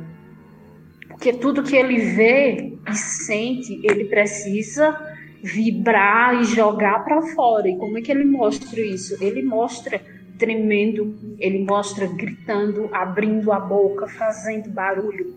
E ele, para mim, ele é o melhor todo do filme. Sim, sim, de longe. É, ele é o melhor do filme. O melhor, é maravilhoso. Ele, inclusive, eu, eu, eu coloquei na, na, na, nas anotações que eu fiz do filme, assim, que ele faz a dancinha do sai capeta, porque a mulher fica tentando entrevistar ele e fica se escovando pra longe, assim, ah, sai, sai. Sim, sim. eu, eu gosto cara. da reação dela, da reação dela vendo a, ele fazendo essa dança. Quando, quando eles chegam na casa dele, a, ele, o lugar que ele fica é cercado de inscrições. As inscrições são sempre em preto e vermelho. Preto e vermelho são cores que espantam demônios, são parecidas com aquela ideia da carranca aqui de Pernambuco. As carrancas são esculpidas basicamente em preto e vermelho. E das velas de, de casas de, de, de, de religiões afro, afro-brasileiras, isso, exatamente, que, que também são em preto e vermelho. candomblé, de umbanda. Mas só que assim, como a umbanda se misturou muito com o catolicismo, com o cristianismo, ela passa uma imagem mais suave daquilo. Mas Sim, sim, sim. voltando a falar do médium, ele usa aquelas inscrições para afastar o que quer que seja que chega perto dele. Mas só que quando esse caso chega a ele, quando esse negócio aparece, ele não consegue mais. É, não, é muito forte, é muito forte pra ele aguentar, né? Ele não consegue mais. Tem uma cena que ele tá lá com todos os dentes da boca. Depois, ele de tanto que ele se debate no chão e se machuca, a boca dele aparece cheia de sangue. E você É, toda assim- fodida a boca dele já, né? De tanto já. que ele deve se bater nas paredes e tal. Sim, sim. Ele tá assim, sentado, começa a escrever e ele começa a pedir para o cara, para o cara sair dali, que ele não quer falar, que ele não consegue, etc, etc. E mesmo assim começa aquele processo de escrita automática. Você vê que ele É, não, tem. Não, Isso a, a aí- isso escrita aí é um automática pouco é mais mais pra pra frente. frente. É, ah, ah, sim, sim. Mas assim, você vê que ele tenta, é, como é que fala? Se esquivar dessa situação, mas ele não consegue. É, é- é incrível, ele é o melhor ator do filme. Mas então, tem, tem essa, essa cena do puta médium, a gente corta, o Faustão vai lá na casa da, da Cana, descobre que ela desapareceu, a garota clarividente desapareceu, a mãe dela fala com ele e o pai tá presente também. Eles falam que eles, a única coisa que eles acharam foi um folheto na, na- virado para baixo na, no quarto dela e que o, o cara do alumínio lá, o puta médium, tava visitando ela. Eles Escreveu. acharam o folheto e o folheto estava escrito o popular Tasquete, que significa socorro em, em japonês, que possivelmente é uma da- das únicas palavras que eu entendo em, em japonês é o Tasquete, que fala fudeu, me ajuda. E também encontrou aquela repetição de símbolos, né? De circulares com linhas. E daí, munido disso, o Faustão vai visitar o puta médium de novo. O, o puta médium chama ele pra dentro, ele já fez isso com a repórter antes, que é uma, uma coisa muito engraçada, que é assim, ele olha todo estranho, assim, pra quem tá na porta dele, e aí ele entra um pouquinho e fica balançando com a mão, vem, vem, vem, É. vem, vai só com a mão, É assim, É fala. Cai dentro, cai dentro. E ele tá todo protegido e ele passa as informações de que o mundo tá, do lugar tá cercado de vermes, que esses vermes do espaço exterior assim comem pessoas e se multiplicam e que a cana foi comida pelos vermes. E aí ele voa em cima da bolsa do Faustão, ele pega o folheto e começa a berrar cana, cana, cana, e aí tem um momento da psicografia que a Cif falou agora há pouco. No momento da, da escrita automática, que ele tenta se concentrar para passar uma informação direito para eles, para tentar ajudar eles e se livrar deles, ele começa a desenhar em vez de escrever. Ele começa a desenhar, começa a desenhar e desenha, e desenha, e o desenho dele não faz sentido.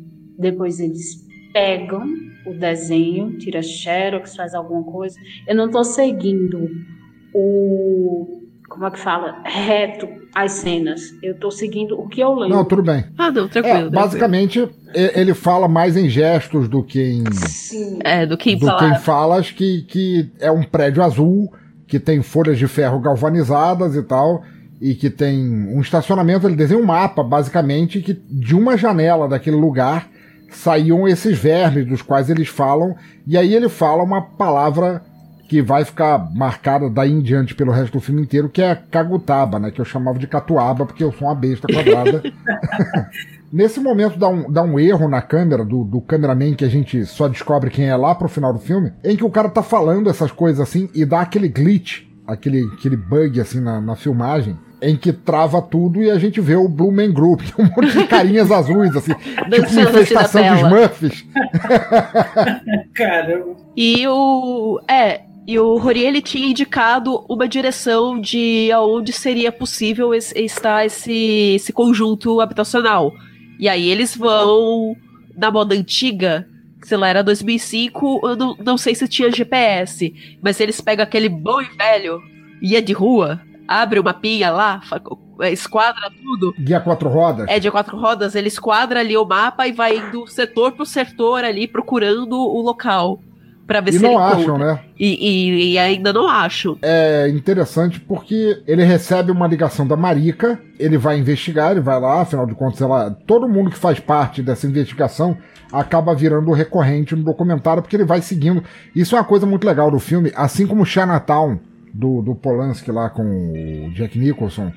é, você não tem nenhuma informação a esmo que não seja recebida pelo personagem principal, porque a intenção do diretor era como o personagem principal era um detetive, você ia descobrindo à medida em que o detetive ia descobrindo as coisas. Sim. Então, da mesma maneira, o documentário segue isso. Você não recebe nenhuma informação, tipo, não sei, tirando por uma, que eu vou comentar mais lá pra frente, não tem nenhuma cena que não seja é, seguindo o que o documentário deveria ver. Então, é, ele recebe essa ligação, ele para tudo, a gente perde essa busca dele pelo mapa e ele vai falar com a Marica que ela encontrou um novelo de, de barbante em, com os nós estranhos. Como é que é essa cena, gente? Então ela tá lá, né, perturbada, falou assim: ah, eu não lembro de, de ter mexido com isso, mas minha mesa tava limpa.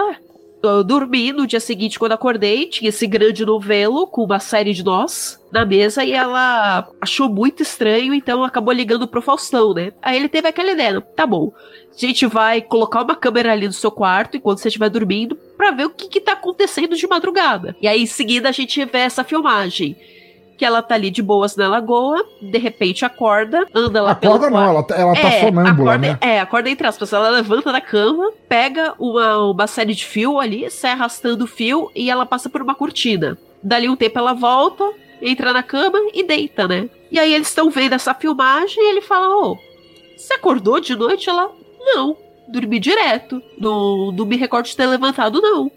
Aí eles vão na, na varanda dela, né, na sacada, e ela pegou o fio de alguns aparelhos domésticos e fez a mesma sequência de nós que ela tinha feito no barbante. Só que prendido no, no corrimão, assim, no guarda-reio da, da sacada. E ao mesmo tempo a gente tá escutando um monte de batidas, né? Do, dentro do apartamento dela, tipo pisos que vêm do, do andar de cima, né? É, e como essa menina que mora no andar de cima, ela é da mesma agência da Marica, eles falam, bom, bora subir e perguntar alguma coisa pra ela, né? Aí eles chegam lá com a câmera, bate lá na porta aí, colega, amiga, fala pra mim, você tá batendo coisa aí? Eu tô ouvindo som de batida no chão, tá? Ela, não, tá tudo bem. E você tá se sentindo bem? Não tá sentindo nada estranho? Ela, não, tô bem, tá legal, tô, tô maneira, tal. Não, não tô assombrada nem nada. Cabreira com aquele pessoal. Eu, tô, eu falei, ela tava era muito cabreira com aquele pessoal que bateram do nada ali filmando ela. É, mas vamos Eu- combinar, um é. susto, né, Evaristo? Você atende a porta, tem uma câmera na sua cara, o Não Faustão é? e a menina da agência. Três horas da tarde. Estão vendo mais batida aí, é tudo assim. Aí, puta merda. Não, porra. Tô quieta aqui, vai reclamar com o síndico. Não, aí, aí, aí vão embora, né? Então, então tá bom, fica tranquilo aí.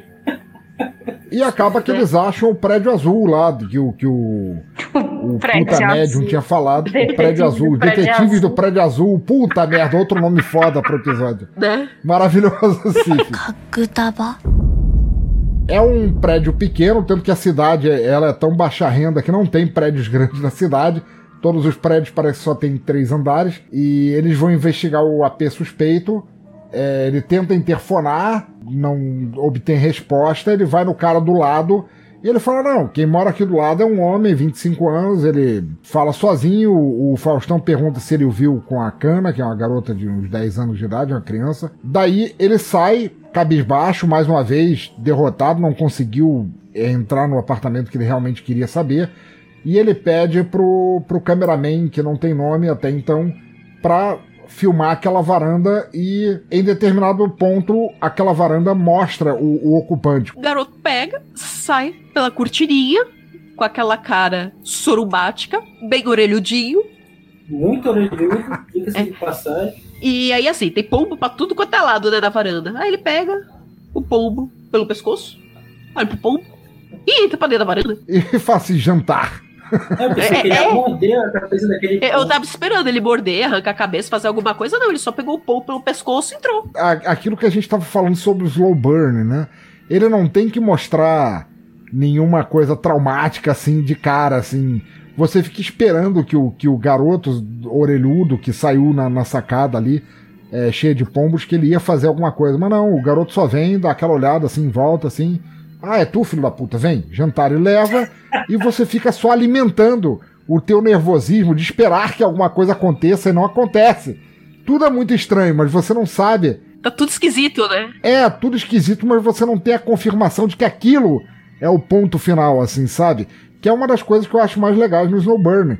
É que você tem vários, eh, várias dicas de que pode ser ali, mas quando você vê, é aquela, aquele balde de água fria. Não, não era ali, vamos esperar e tal. E isso vai acrescentando tensão ao- à história, né? Sim, e, e esse menino orelhudo sumiu, né? Era Ozawa o nome dele, ele some logo depois. Voltando naquela gravação da, da Marika, que- desculpa, que ela tinha ouvido é, o som de um homem falando, ba- falando baixo. Ele volta lá naquele estúdio de, de som e o cara isola as palavras e fala o catuaba, né? O cagutaba. Essa parte aí me, me gelou a espinha, viu? Ouvindo essa gravação. É, não, é um negócio bem. Não é a voz do Darth Vader, não é. Não, não. Não é Satã, é só um cara falando. Catugaba. É, é um negócio bem. bem simples, assim. E o que você não tá esperando, mas como já tá tudo tão estranho, aquilo te dá um desconforto ainda maior. Só que é, é uma palavra que ninguém conhece. Ninguém nunca vai falar que Isso, troço é ele- esse. Ele pesquisa e até determinado ponto ele fala com uma linguista e a pessoa fala que pode ser de, de Kamitama, pode ser um derivado de Kamitama que significaria espírito de Deus.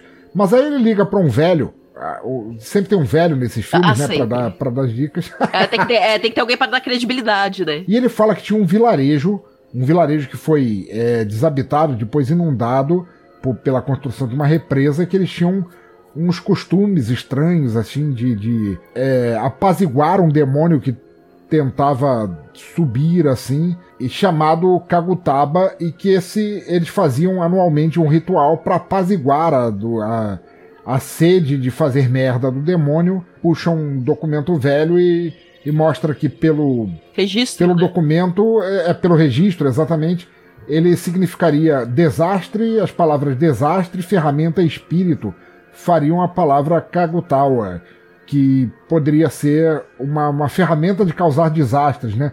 Que eu acho muito legal por ser mais uma prova assim de como a linguagem é importante para o povo japonês. É muito importante. Isso tem um fator espiritual dentro do shintoísmo muito grande. E o que é interessante nessa parte é que ele fala tal, ah, é, eu tenho poucos registros é, a respeito desse vilarejo, porque como era muito antigo, ele era muito escondido, muita gente não sabia. E lá eles não praticavam o shintoísmo normal.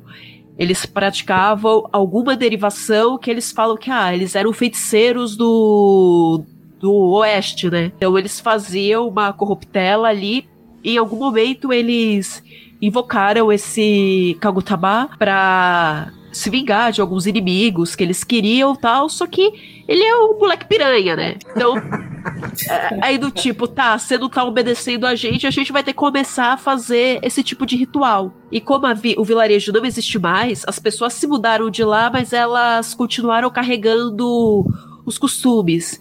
Então, são pessoas que elas sempre vão ter uma foice com nós na entrada ca- da casa para afastar os maus espíritos e sempre vão ter um cachorro em casa. Que isso vai ser muito mais importante lá no final. Cachorro, não só no, no, no Ocidente, mas também no Oriente, como o símbolo de guardião, assim. Aquilo que não deixa a merda chegar muito perto, né? E ele vai explicando que a vila ela foi inundada para virar uma represa, né, como o pensador falou, por volta de 78. E é só isso de informação que o linguista tem. Aí o investigador Faustão falando, vamos investigar mais, né?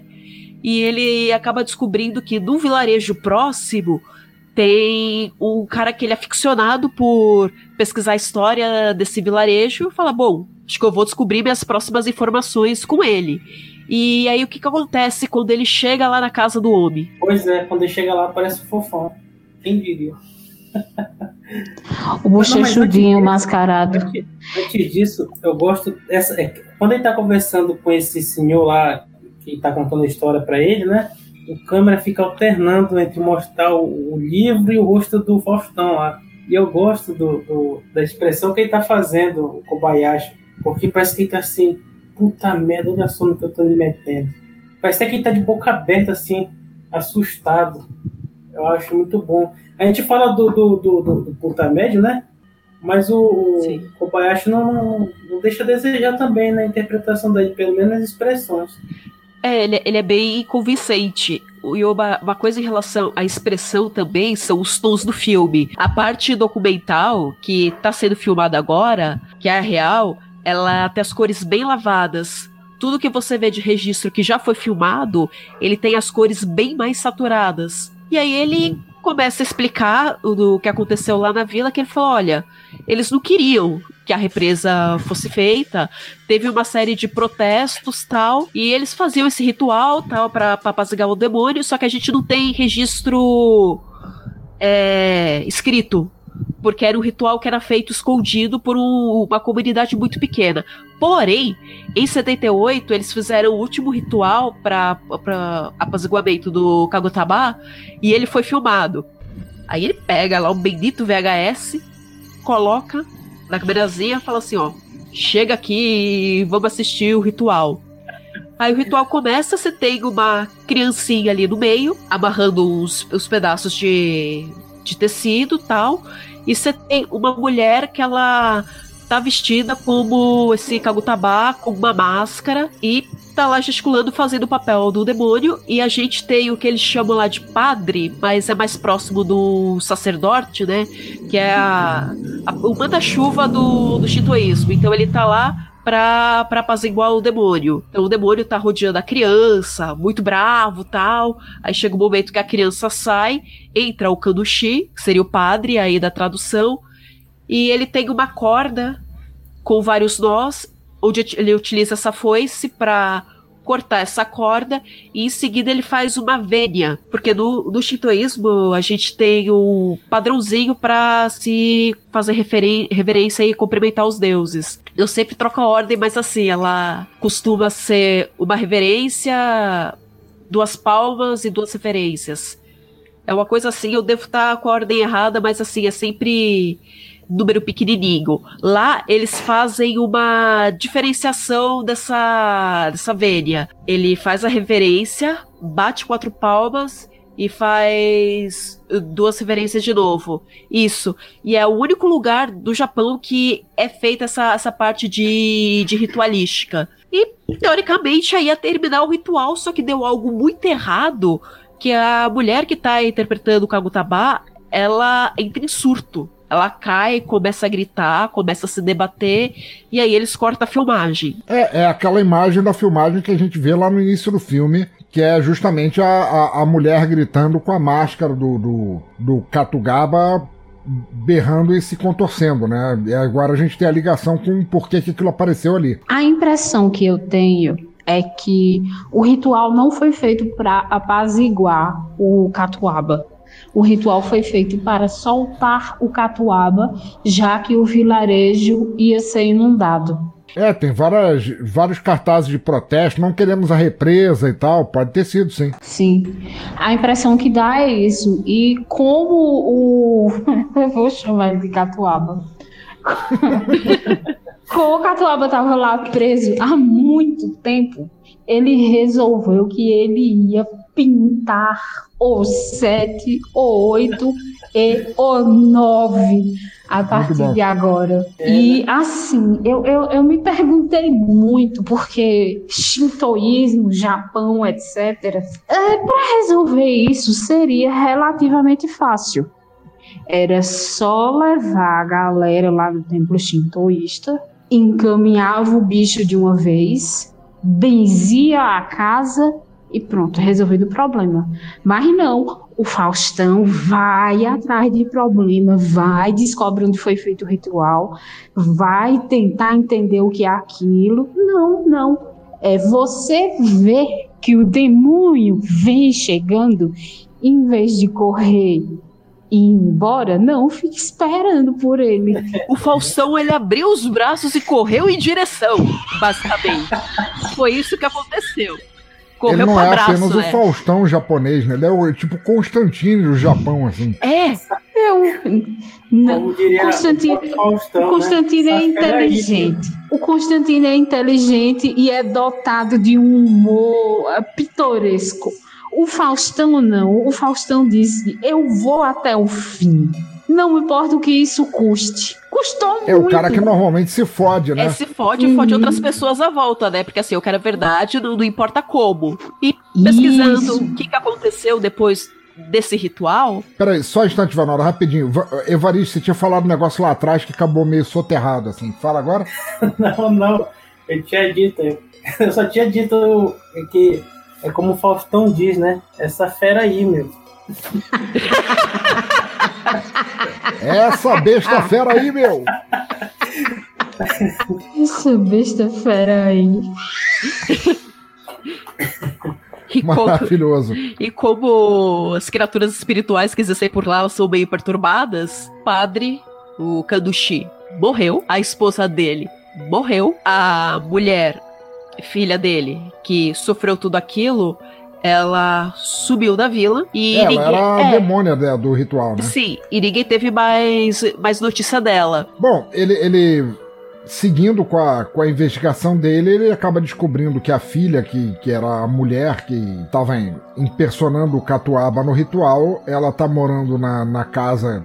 Ela se perdeu no mundo, depois ela voltou, ela tá morando na casa do Ishi, ou do Ishii, Com o pai que é o dela. pai e tal, e que ela tá. é, voltou pra morar lá e que ela é considerada meio excêntrica pelos vizinhos, né? E que todo mundo em volta tem muitos cães e tal, pra, pra proteção e tal. E ele vai lá, é, determinado a bater na porta. Cara, a casa dela é uma bagunça do caralho, cara. Parece uma casa de marinheiro drogado, cara. A casa é se- É, porque parece um monte de macramê, né? Não é? ele a, a gente vê a casa do, do- A gente vê a casa do, do, do puta médium lá, que é toda escrita, é toda coberta de alumínio e toda escrita com o negócio. E a casa da mulher é toda cheia de, de cordas com nós e reviravoltas e tal. Com aqueles pontos, os mesmos que a menininha desaparecida, a cana, desenhava. E que a Marica desenhava também. E aí ele bate na porta e ele é recebido pela mesma mulher treteira lá do início do filme, a vizinha da mulher é, que faz- falava com biquinho, que falava que eu via muitas crianças, é, muitos bebês berrando durante a noite e tal, e ele recebe o mesmo tratamento, né? Ele bate lá. Como é que você pode falar assim comigo? Bate a porta na cara, que deve ser um troço muito recorrente, assim. Ela deve fazer isso com o pessoal que vai cobrar boleto dela também. E aí ele continua meio frustrado, né? Andando pela vila, né? E ele vê que as pessoas elas se mudaram, mas elas carregam ainda os costumes antigos, né? Da, da vila. Então tem as, as cordas, tem as foices, tem os cachorros, tudo bonitinho lá. E aí ele vê uma, uma senhora ali e dá uma perguntada: pô, você sabe qual é que é lá da, da Junko lá, que era filha do Kanushi? E ela, ó.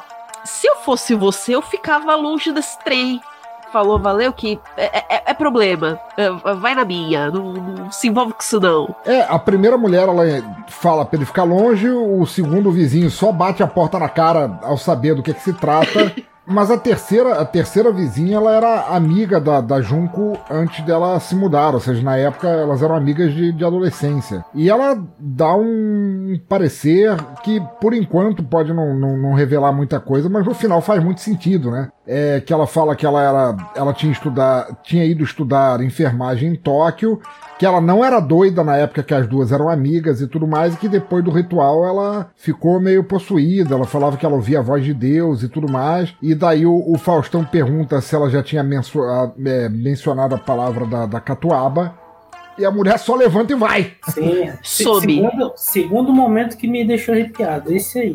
Ela não aparece mais depois. É porque ela só levanta e vai embora. É tipo assim quando você tá num, num- num, sei lá, num almoço de família e tal, e alguém na mesa vira e fala assim: Bolsonaro 2022, e aí todo mundo levanta e sai, deixa a pessoa sozinha. Foi aquilo. Então o Cabo Tabo é Bolsonaro.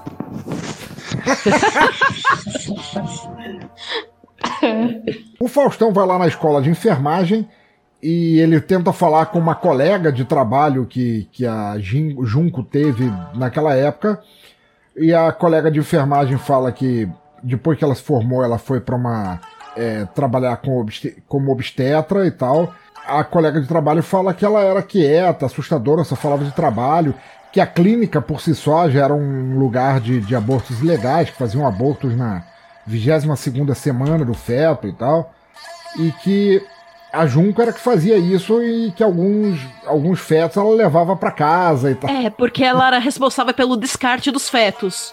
E- Isso, exatamente. É, e um ponto de curiosidade é, folclórica a respeito dessa parte é que o- os japoneses eles acreditavam que a alma da, da pessoa ela se fixava no corpo é, só Caraca. quando a pessoa tinha um ano de idade. Então, meio que antes disso, ela não tinha alma. Então, assim, se a criança morrer, sumir, alguma coisa assim, não tinha tanto problema porque ela não tinha alma, entendeu? Eu não tinha ideia, cara. Pô, é, é- é isso que dá trazer o pessoal especializado pra gravar, que o pessoal faz a pesquisa e sabe do que fala.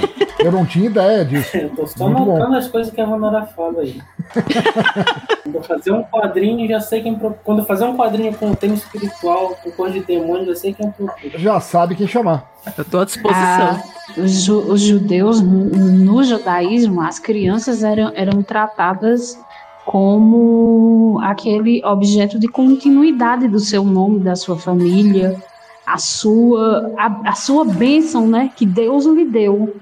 E os meninos, eles tinham cabelos grandes para ser confundido com meninas, porque as súcubos ou as lilitus vinham perturbar e Rapaz. carregá-los à noite. É. Nossa. Cada tradição tem um jeito de enxergar a criança, né? O sujeito Sim. criança. Mas é um. Vamos, vamos falar a real, assim. Isso é, isso é bem um, pensa, um pensamento de macho babaca, assim.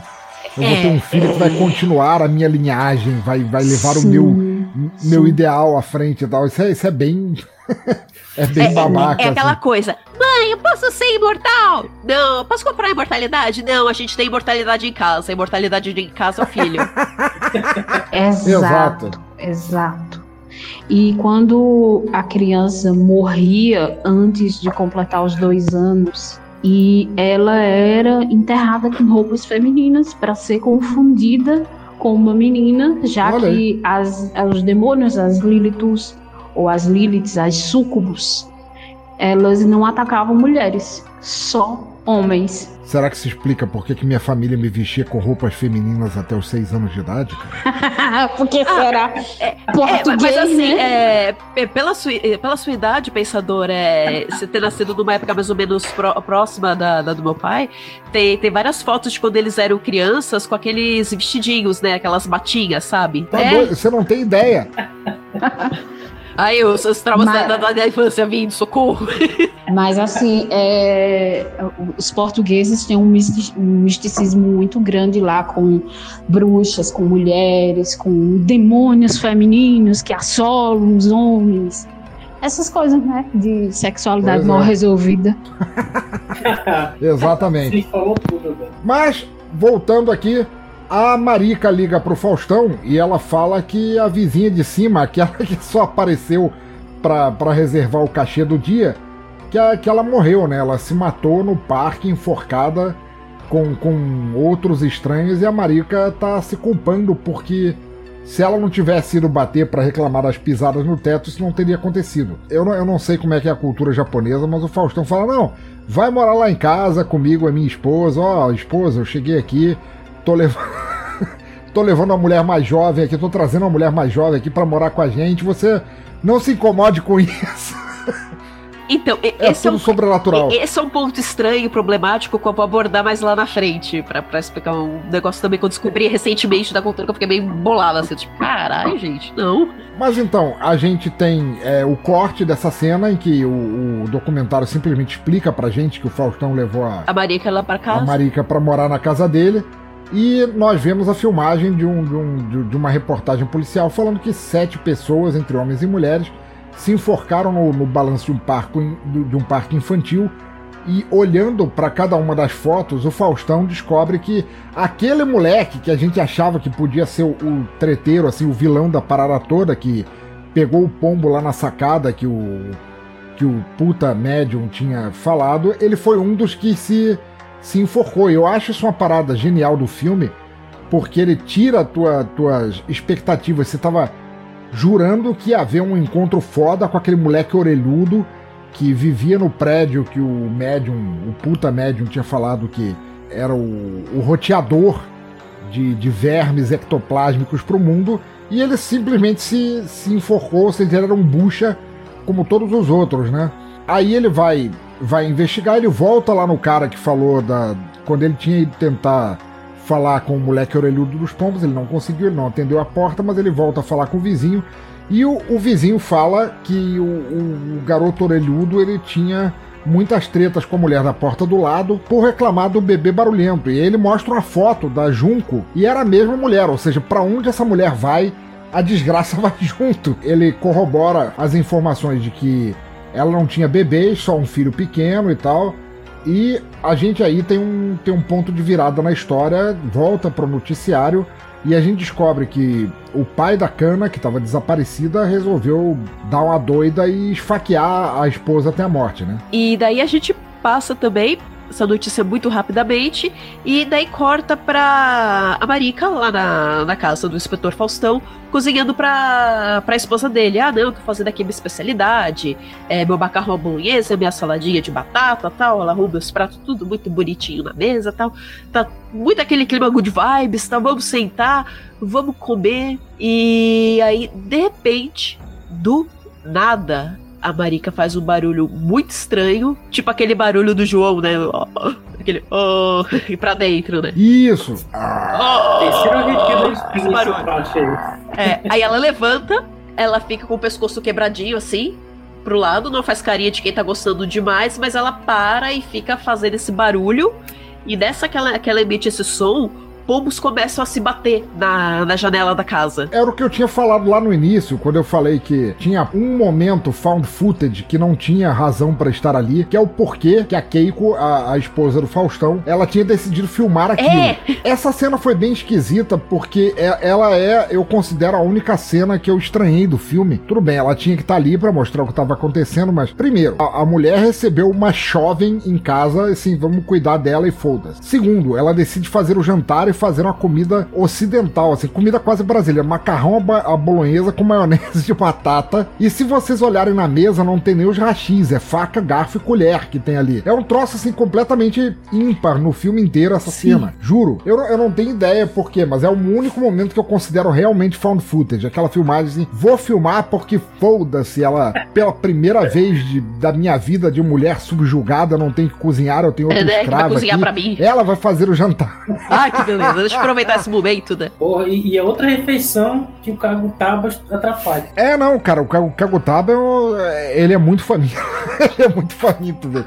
O, o, o, bicho quer comer tudo, tudo e todos. Mas a, a Marika acorda, ela sente que ela, ela começa a se retrair, ela fala que ela tá próxima a morrer, ela quer fazer o ritual. Aquele, né? Que ela não sabe como é que faz. Ou exatamente para que, que serve. Vamos fazer esse de novo. Exato, vamos fazer esse. E eles vão falar com o puta médium de novo. E dessa vez, cara, puta que pariu, ele tá num tubo de alumínio. Ele tá dormindo. Ele fez um cano de alumínio fechado entrou lá dentro. Ele se encaixotou, sabe? Sim, ele tá ali dentro, assim, tá enclausurado num tubo de alumínio. O cara tá muito na merda. E quando o Faustão mostra uma, uma foto da, da Junco, ele se assusta pra caralho.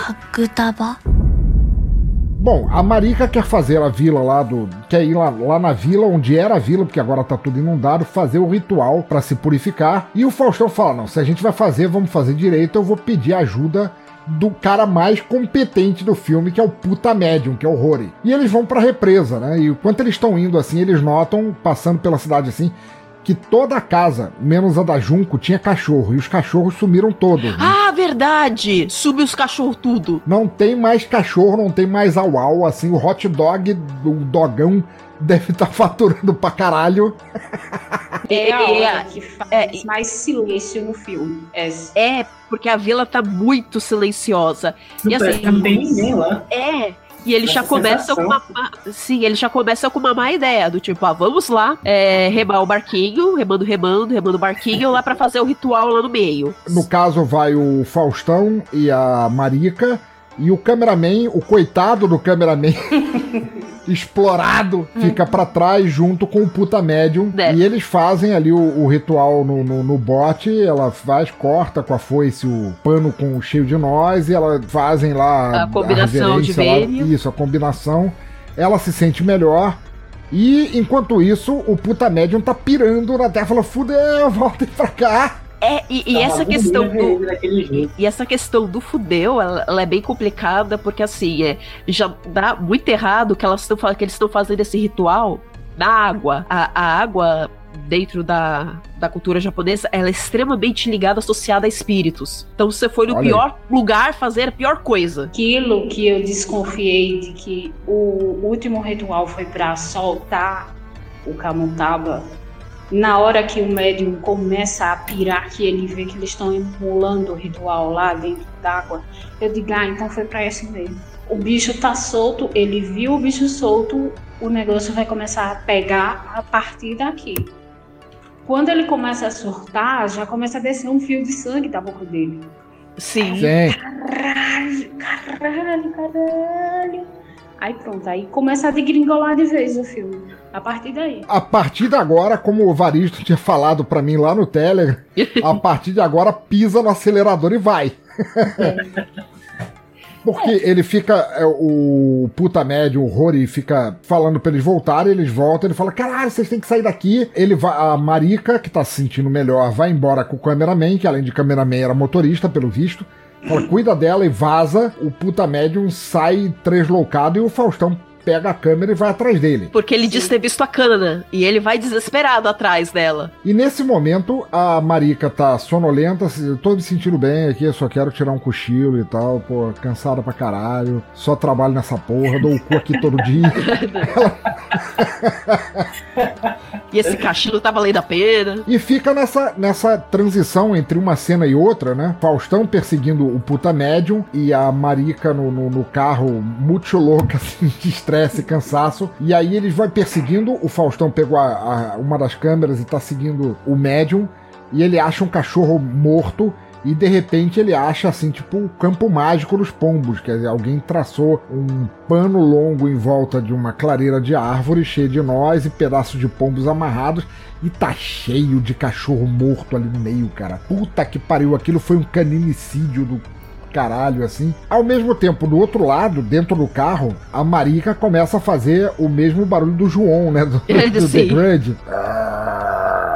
O câmera para o carro. Marica, você tá bem? Você tá bem? Ela voa em cima dele e sai correndo pra floresta. E é claro que o cameraman Vai atrás, né? vai atrás filmando. Pois é, podia ter aproveitado e ter ido embora. Não tá recebendo pra, pra, pra passar por essa situação. É aquele negócio, cara. Meu contrato não vai tão longe. Você quer ir? Vai, cara. Liberdade, isso aí. Abra as asas sobre nós. Tchau. o Faustão e o, o médium, eles acham que parece ser um santuário em ruínas, né? O médium começa a apontar e fala: cana, cana, cana. Eles veem dos, dos destroços desse santuário é, desenhos muito parecidos entalhados na pedra com o que as pessoas estavam desenhando. E aí eles vão, vão indo um pouco mais adentro e ainda tem o, um tori. Que é a- a- aquela estrutura clássica vermelhinha, que ali já tá bem fodida, que aquilo ele serve como um divisor entre o mundo dos mortais e o mundo espiritual. E aí acontece um negócio muito louco, né? A, a Marica, o cameraman tava perseguindo a Marica e tal. Ele encontra ela deitada no, no meio do mato, olhando pra cima e berrando. E aí corta, a Marica tá deitada, ela parece possuída e tudo mais. Eles falam de tudo isso e aí de repente o Faustão tava com a, tava com a câmera ligada, a filma, é, ele, ele filma o médium apontando dentro algum do lugar à portal. esquerda. É, ele tava dentro do portal. E aí ele resolve trocar, que a, a filmagem escurece e tal, ele resolve trocar pra aquela filmagem infravermelha.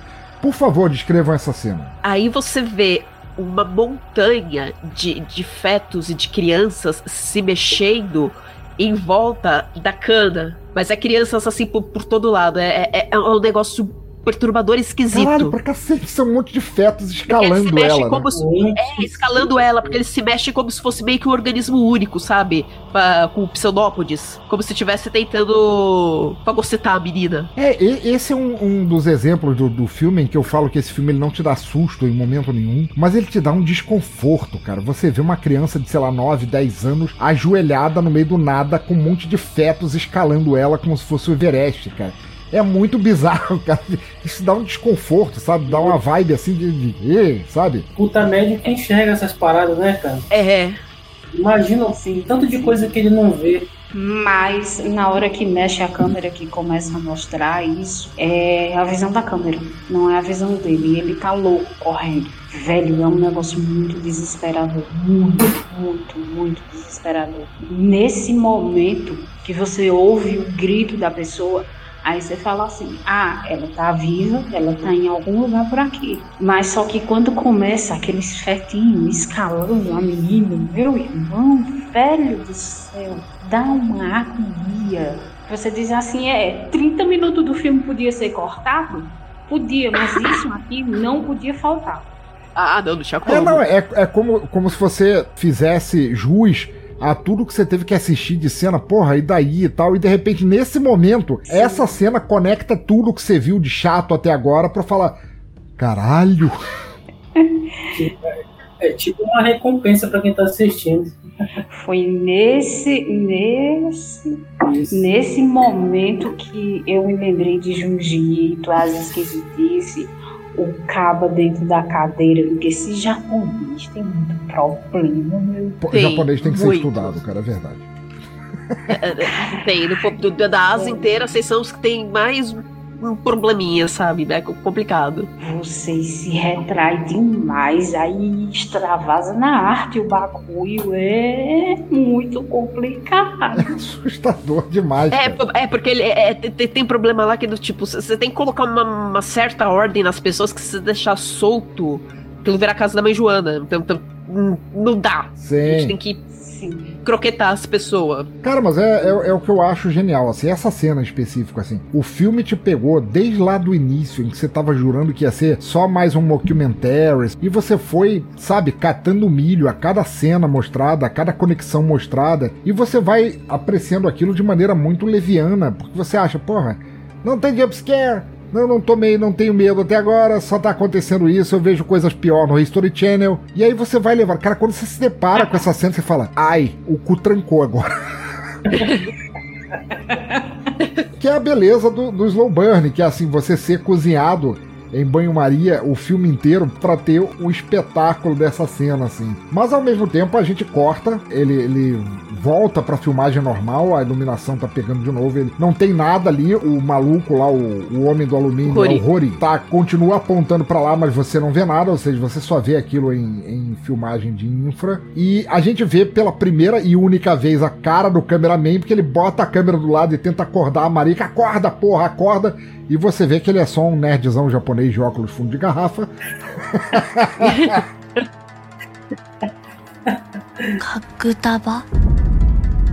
E aí já corta e entra o documentário falando que tanto a Marika quanto o Rory foram levados pro, pro hospital e o Faustão corta de novo. Depois disso, o Faustão vai lá na casa da Junco, que era a única coisa, o mistério que a gente não tinha é, resolvido ainda, que faltava pra ligar essas cenas todas. E ela não atende a porta e tudo mais. Ele olha de um lado, olha de outro, não acontece nada. Ele decide invadir a casa. Como é que é daí? Por favor, vão. A casa, para começar, a casa já tá bem esquisita, né? Além de ser aquela casa de do marinheiro cracudo, né?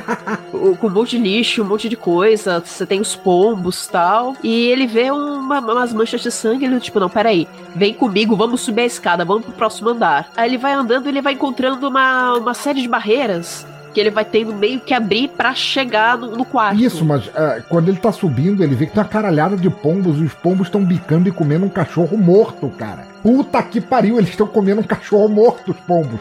A gente fala que pomba é rato com asa e ninguém acredita. pois né? é, tá aí a prova.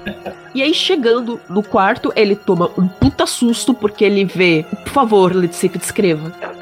Eu não consigo. Eu não consigo. Eu não tenho condições pra descrever o que eu vi ali. Eu não consigo. Cara, aquela casa é uma sucursal do inferno fácil, assim, que ele vê Fácil. Ele vê a Junco enforcada, pendurada no teto, com as perninhas se balançando, recém-enforcada ainda por cima. É, que você vê que ainda É. dá umas, umas tremidinhas, uns espasminhos ali. É. E o que é curioso que, assim, ela tá de, de vermelho. Eu não sei se essa simbologia, ela se repete dentro do, do shintoísmo em relação ao vermelho nesse sentido. Mas em outros países da Ásia, é, o vermelho, se eu não me engano, acho que isso deve ser algum ritual de alguma vertente do taoísmo e tal, em que você se mata pra voltar como, como espírito vingativo e você vai Caralho. se suicidar, só que você vai estar vestido de vermelho. Caralho, Então tem, tem é- muito essa relação. E é a roupa, a cor, a mesma cor, o mesmo tom da roupa do demônio lá no último ritual da vida. Sim, aquele bordô profundo, né? Sim, sim. É mesmo, né? É, e Aham. boladaço, chocado, aí... Não, mas em volta dela né? Tem assim, uma caralhada. Uma Ah, caralhada de máscarazinhas de máscara. barro. Com aquela carinha que a, que a menina desenhou lá no começo. Isso, com a carinha que a, que a Cana desenhou lá no programa de, de, de clarividência. Aqueles trançados também, né? Pendurado pela casa. É macramê pra todo lado Que é a mesma o negócio que dá no glitch lá do, do, do, Hiro, do Rory. da câmera, né? Isso, que, aquele Blumen Group do inferno, aquela invasão de Smurfs e tal. Todas as carinhas da- da- representando os fetos, as almas que a, que a Junko pegou, que a gente teve a informação também. Ou seja, nada é jogado nesse filme, tudo representa alguma coisa pra esse final ali. Ela se, se enforcou no meio de todos os fetos e tal. E aí ele dá uma, uma guinada, ele tá procurando a cana, ele encontra a cana morta. E o garoto, aquele que Sim. olhou pela janela lá no início do filme, do lado dela, só olhando assim, paradão. E ele vira pro câmera e fala: Você não é só meu cameraman, você também é meu telefonista, liga pra polícia. Larga essa câmera e liga pra polícia, que eu estou muito ocupado. E aí a gente tem a cena de polícia, ambulância e tudo mais, tirando o corpo da cana morta, da, da Junco morta também e tudo mais. E aí o, o documentário fala pra gente que o Faustão resolveu adotar aquela criança, a criança que sobrou. Agora, Vanora, esse é aquele momento que você queria falar? Exatamente. É aquele, é aquele momento que me deixou maluca quando eu descobri essa informação.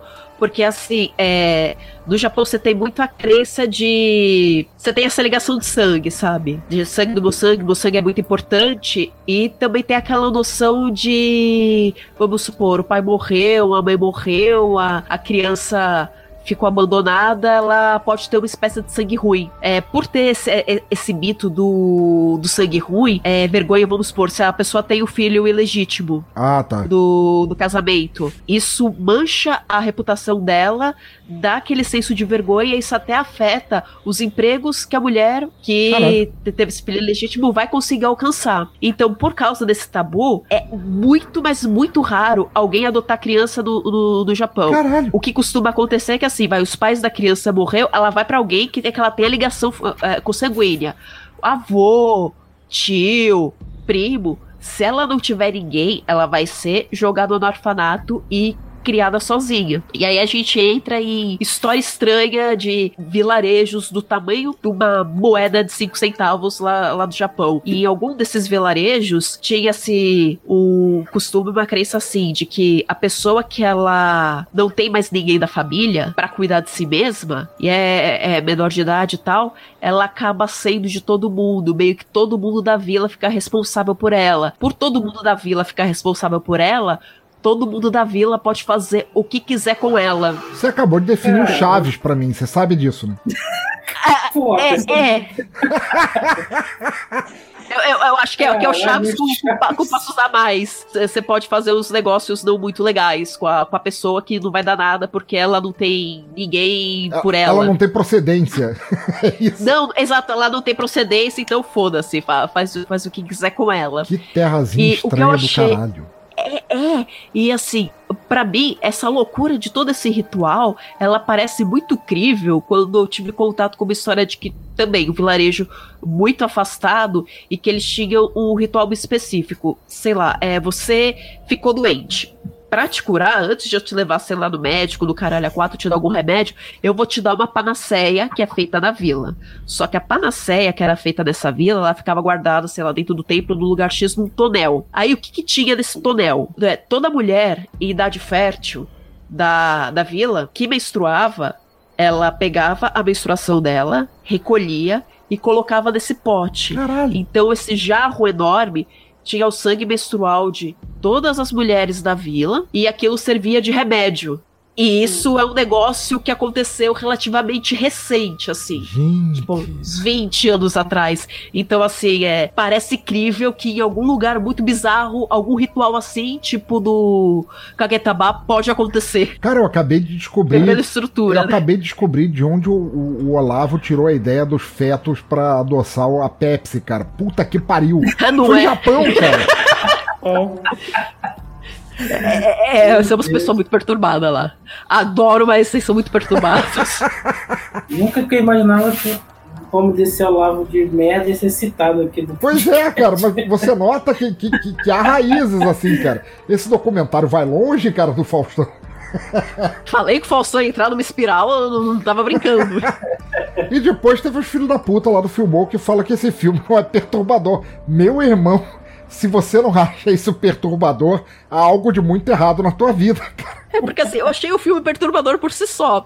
Tendo essas informações e vendo o filme, ele foi ficando cada vez mais perturbador pra mim.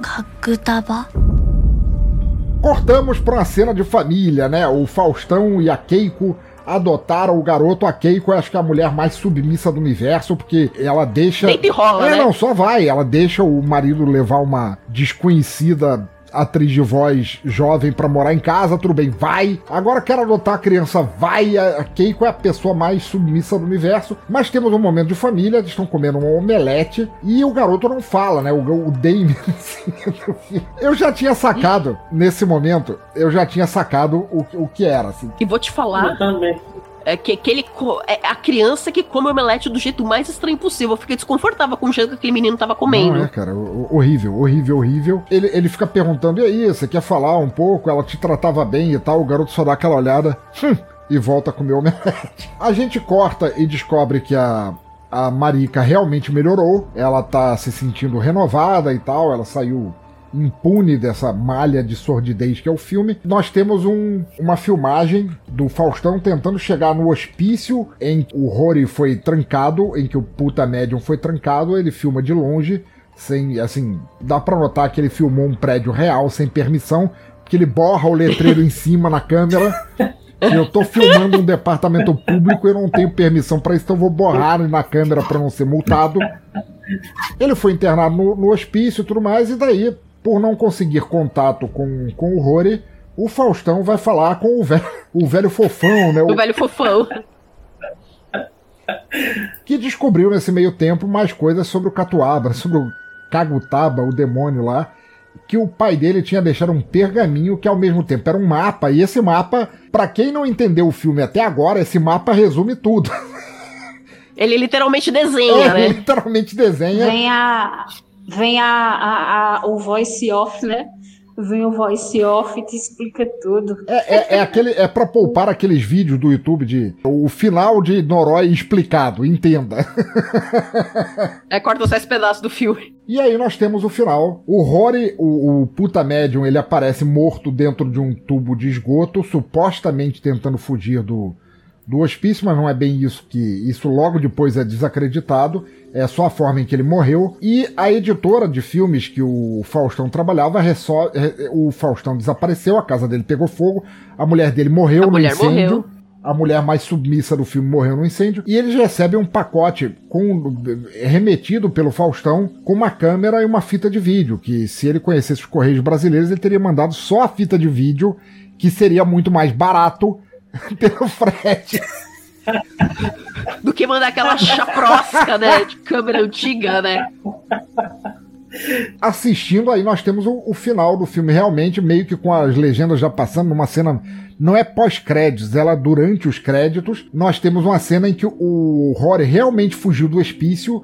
Do hospício, ele foi na, na casa do Faustão. E fala que o Faustão também, toda a família ali tinha sido comida pelos vermes. Que ele tá ouvindo a voz da cana e quando ele olha pro garoto, aí ele surta de vez. Aí eu deixo com vocês como é que é o final do filme. Olha, o Fudevu de caçarola.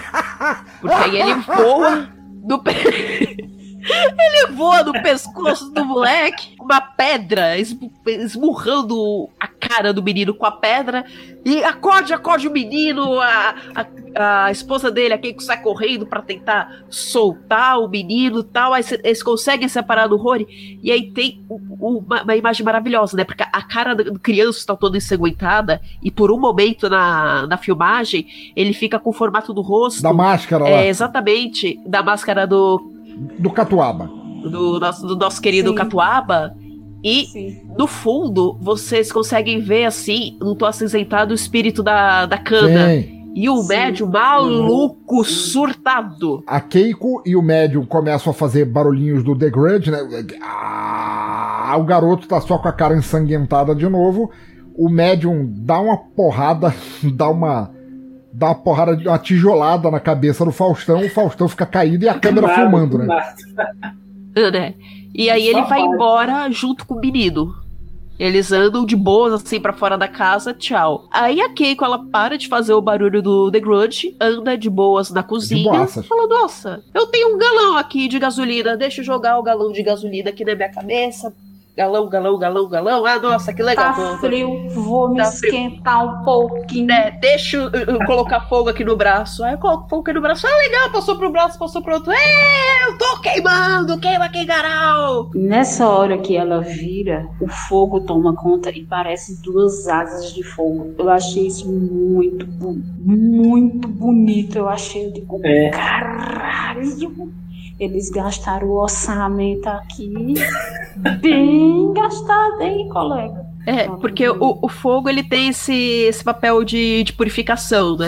Sim. Antigamente, quando eles faziam no Japão medieval o funeral do estilo shintoísta mesmo, é que hoje em dia eles fazem tudo no esquema budista. Tipo, o shintoísmo cuida da parte dos vivos e o budismo cuida da parte dos mortos. Mas o que eles faziam, eles construíam uma espécie de casinha, colocavam lá um altarzinho com, a- com as comidas tal, e colocavam o, o- o morto lá dentro tal, bonitinho, e depois eles ateavam fogo dessa casinha. E acaba assim, acaba o filme com tudo pegando fogo, basicamente, e, e vindo a última legenda do, do documentário antes de encerrar, falando que o Faustão ainda está desaparecido e fechou o filme. Puta que pariu, que viagem perturbadora esse filme. É, foi, foi- foi uma viagem assim. E o, o que eu acho curioso é, desses filmes, no geral, de terror asiático, é o, o que te passa a impressão assim, do tipo, eu, eu tenho mal, eu tenho o capetão ali. É tipo, o capetão ele não é vencido, ele se transmuta em outra coisa. Sim. Você nunca vence, o negócio nunca some, ele vira outra coisa. A- ao contrário da, da tradição cristã barra hollywoodiana de, pos- de possessões e etc e tal, o cinema japonês ele não tem essa assim de você pode lutar assim, você pode sobreviver ou não, mas provavelmente você vai ficar na ala do, do ou não, sabe? Quando você tem uma maldição, tipo a, o Ringu, ou tipo o Juon, que é o do, do The Grudge e tal, a maldição tá ali. Você entrou, você tá fudido, não importa o que aconteça. Você pode testemunhar o que vai acontecer contigo pra deleite do público sádico que gosta de filme de terror. Mas você não tem como impedir aquilo. E normalmente é o que acontece, esse filme é mais um, assim. Eles ficam o tempo inteiro tentando impedir uma coisa que no final acontece, tirando pela Marika, Kamisama que salve suas covinhas quando ela ri, que são uma gracinha, mas tirando por ela, o resto vai tudo pra vala. Não tem salvação. Ao contrário da, da tradição ocidental barra cristã de, de ver isso assim, você não tem uma força final que vai te impedir do, do mal supremo, do, do capeta e tudo mais, cara. Você vai. Ah, não. Você vai sucumbir As àquilo porque você tava na hora errada, no lugar errado e. É na hora errada no lugar errado. Ou foi, foi azar. Não tem algo que seja é, completamente benevolente ou malevolente. Sim, aquilo ali é uma força que existe. E ao mesmo tempo, eu considerei que esse filme, como existem outros japoneses que falam assim, ele tem uma leitura muito importante da, do niilismo da sociedade japonesa atual frente às crenças do passado, de como o fato do Japão ter evoluído a ser essa sociedade consumista loquérrima que é, não passar nenhuma vacina para eles sucumbirem às crenças do passado, que eu acho uma coisa muito legal também. É porque meio que vocês não conseguem se livrar, porque isso tá arraigado de uma forma cu- cultural. Não, dá pra dizer que o shintoísmo é uma tradição formal. É uma religião, aliás, formal. Ele é uma, uma série de costumes, então aquilo meio que está permeado do jeito que eles vivem e o jeito com o que eles se comunicam. Lógico que, para passar esse esforço de você ser um país tecnológico, é, você tem que se afastar dessas coisas bárbaras, dessas coisas do popular. Dessas coisas esotéricas, né? Dessas coisas esotéricas, mas ela ainda continua permeando. Como vocês podem ver, a, a vila mudou, vocês estão com roupa moderna, tá tudo moderno tal, mas vocês ainda mantêm é, ecos da crença. Sim, a vila foi inundada pela construção de uma represa, toda aquela cultura contida ali foi. Erradicada, né? Tá debaixo d'água e ao mesmo tempo ela ainda existe. A tecnologia não é capaz de, de, de sobrepujar a, a, as raízes culturais do lugar. Eu acho isso, puta que pariu, foda demais, muito bom. É aquilo que Vanora falou do Kodama é, a natureza se, se coloca num lugar em que você não, você não, você pode tentar destruí-la, você pode tentar modificá-la, mas ela sempre vai existir e você é um nada perto dela. E outra, o Faustão foi avisado ele não foi avisado só uma vez. ou, ou poxa! Vezes, que ele não podia chegar perto daquilo, que aquilo não seria bom para ele. Mas é aquela parada, né? Buscar a verdade a qualquer custo. Aí ele tomou no cu, ele se lascou. E arrastou um monte de gente junto, porque o Rory, ele acho que ele poderia estar vivo se ele não tivesse envolvido ele forçosamente. Foi tão triste a morte do Rory, eu fiquei tão Pô, triste. é o melhor personagem do filme, Melhor personagem. cara. Uhum. Não, mas se vocês forem ver, a vizinha de cima da Marica, ela morreu porque eles foram lá bater na porta e fizeram uma pergunta. ela morreu por causa disso, basicamente. Pois é, porra. Ele tava de boa. é, porque parece que a Junko, ela funcionava como uma infecção do lugar onde ela tava, a maldição ela meio que se espalhava. E aí, quando dava merda, ela tinha que dar 10 na pata do viado para as coisas não recaírem sobre ela e ela conseguir ressuscitar o Kagetaba. Exatamente. Kagetaba. Mas então, chegamos agora ao final e eu gostaria de pedir, vou chamar cada um de vocês para dizer é, o que, que vocês acharam do filme. Um filme que a gente discutiu bem mais do que muitos filmes são discutidos aqui no Necrofilme, que esse filme é um poço cultural do inferno. Começando por você, que inaugurou lá no início do papo. Vanora, o que é que você achou do filme? Por favor, se você puder, recomenda outro filme que os ouvintes do Necrofilme poderiam gostar, que tivesse a mesma pegada. Talvez não, não a mesma trama, mas a mesma pegada. Qual, qual você recomendaria? Manda ver. Te falar que eu achei o filme maravilhoso. Ele me deu aquela sensação de, de desconforto, que era o que eu tava falando mais cedo, aquela sensação de eu andar pela, pelos corredores da escola, onde tinha os retratos do, dos padres falecidos lá, não tinha nada acontecendo, mas era uma sensação muito grande de desconforto, tá tudo vazio, vai acontecer alguma coisa. É, é essa sensação me, me acompanhou o filme inteiro. Apesar dele ser longo, tem quase duas horas, e ser arrastado para quem não tá acostumado, eu, eu, achei fascinante. Eu me envolvi bastante com a história, comprei o que estava acontecendo e gostei de ter, de ter, passado por essa viagem. Gostei muito da, da forma como os visuais se apresentaram, a diferença que eles faziam de cores entre realidade e ficção da TV. E, enfim, eu achei maravilhoso. E de filmes similares eu lembrei de três. O primeiro é o filme coreano chamado. Na Netflix vocês vão achar ele como O Mistério das Garotas Perdidas. Mas o. Mas o nome inglês dele é Six Finger. Por quê? Não sei mas ele fala mais ou menos sobre uma seita budista obscura que está envolvida com o desaparecimento e morte de meninas adolescentes. Ele tem um climão similar ao Noroi. A segunda indicação é o The Cleansing Hour, que basicamente a história é uma live de invocar o capeta de mentirinha que deu muito errado, que tem esse, essa, essa carona de food de sobrenatural. E o terceiro, que ele é o mais lento, arrastadinho de, de todos esses, que é a oitava noite. Onde você tem a história do monge taoísta que tá caçando um demônio milenar que vai trazer o inferno pra terra. Nesse filme, tem um ritual similar àquele das cordas no meio da floresta para conter o demônio. Acontece Pô, um velho, ritual massa. muito parecido com esse. Então eu acabei lembrando desse filme. São essas três indicações que eu tenho pra vocês. Evaristo Ramos, cara, pô, espero que você tenha gostado de participar. Fala pra gente o que você achou do filme e qual filme você recomendaria. Cara, eu curti demais participar, curti demais esse filme. É, eu tenho. Eu, eu adquiri um problema, não sei se é um problema, mas é uma condição, desde de, de que eu tive uma arma apontada na minha cara, de que, Que quando, eu horror. fico, quando eu fico nervoso, começo a achar graça, né? Então eu assisti esse filme sorrindo, tô nervoso que eu fiquei.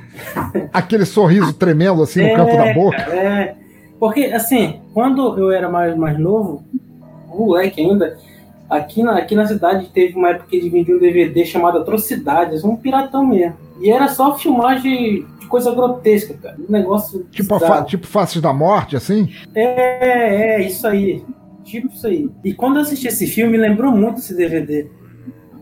A, a, a estética assim, sabe? Eu não assisti essa atrocidade, mas se for como Faces da Morte, também é num estilo documentário, assim, mostrando, Isso. assim, te levando a ver a- É. as cenas e tal. E eu gostei muito, cara. Principalmente porque, é como já foi, vocês já falaram, né? Ele vai botando as coisas ali, não tem nada jogado à toa na, na, na tela, cara.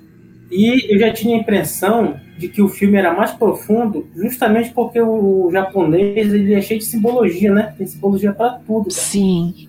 Aí como a Vanora a Safe foram enriquecendo aí com, com o significado das coisas, só, cara, só me deixou mais fascinado por esse filme. Não é parecido, né, com esse filme, mas tem câmera, câmera fotográfica. que é, o- é um filme tailandês de 2004, que eu não sei qual é o nome original dele, mas eu conheci por Espíritos, A Morte ao Seu Lado. Porra, é o filme do, do, do demônio na cacunda do homem. Isso. Nossa, meu Deus, esse filme é maravilhoso. Esse mesmo, esse mesmo. Minha recomendação é essa. Lady Sif, a musa do Quero do Véu, por favor, diga aí o que você achou do filme e qual a tua recomendação pro ouvinte. A Evaristo roubou uma das minhas recomendações. É, esse filme Espíritos, ele é fantástico porque em poucos segundos ele prende você. Você quer entender o que é que está acontecendo, por que que está acontecendo, e ele vai te levando devagar. Cada pista, cada coisa tem uma razão de ser. E assim, eu assisti ele em DVD. O trailer dele são. Eita porra, mas se eu falar o trailer, eu vou contar o plot do filme. Não pode. Tá errado. O trailer dele no DVD, que DVD tem menu, DVD tem aquelas coisas bonitinhas, né? Antigamente tinha, hoje em dia eu não sei, eu não compro DVD mais. Mas é maravilhoso o Espíritos. Eu, eu reforço a dica de, de Evaristo e mando você procurar Lake Moon Netflix. Ah, é muito bom também, Puta nossa. filme bom do caralho. Rapaz, eu, eu, eu, eu assisti Lake Moon e disse, é, tá bom. Eu não vou renovar meu Netflix, não. Vai se lascar, vai se lascar pra lá. Não, não. e é um found footage muito bom, muito bem produzido. E ele dá uma agonia horrível. É, Lake Mungo tem aquela pegadinha assim de, de deixar sempre na corda bamba de é isso ou não é isso, né? Tipo, no, no- no- no início, pro meio do filme, você descobre que possivelmente aquilo tudo é uma farsa, e aí você vai recebendo mais informações e não é uma farsa, e você fica na dúvida até o momento final. Ao contrário de 70% dos filmes de terror que são feitos em Hollywood hoje em dia, Lake Moon é um filme muito, muito bom, muito fácil de achar e ó, tá no Telegram já. Maravilhoso. Muito bom, gente. Gente, eu não poderia ter ficado mais satisfeito com isso. Oh, pera, só, só um instantinho, rapidinho. Estão tocando a campainha aqui e eu já volto. Inferno, quem será uma hora dessas? Correio! You have mail.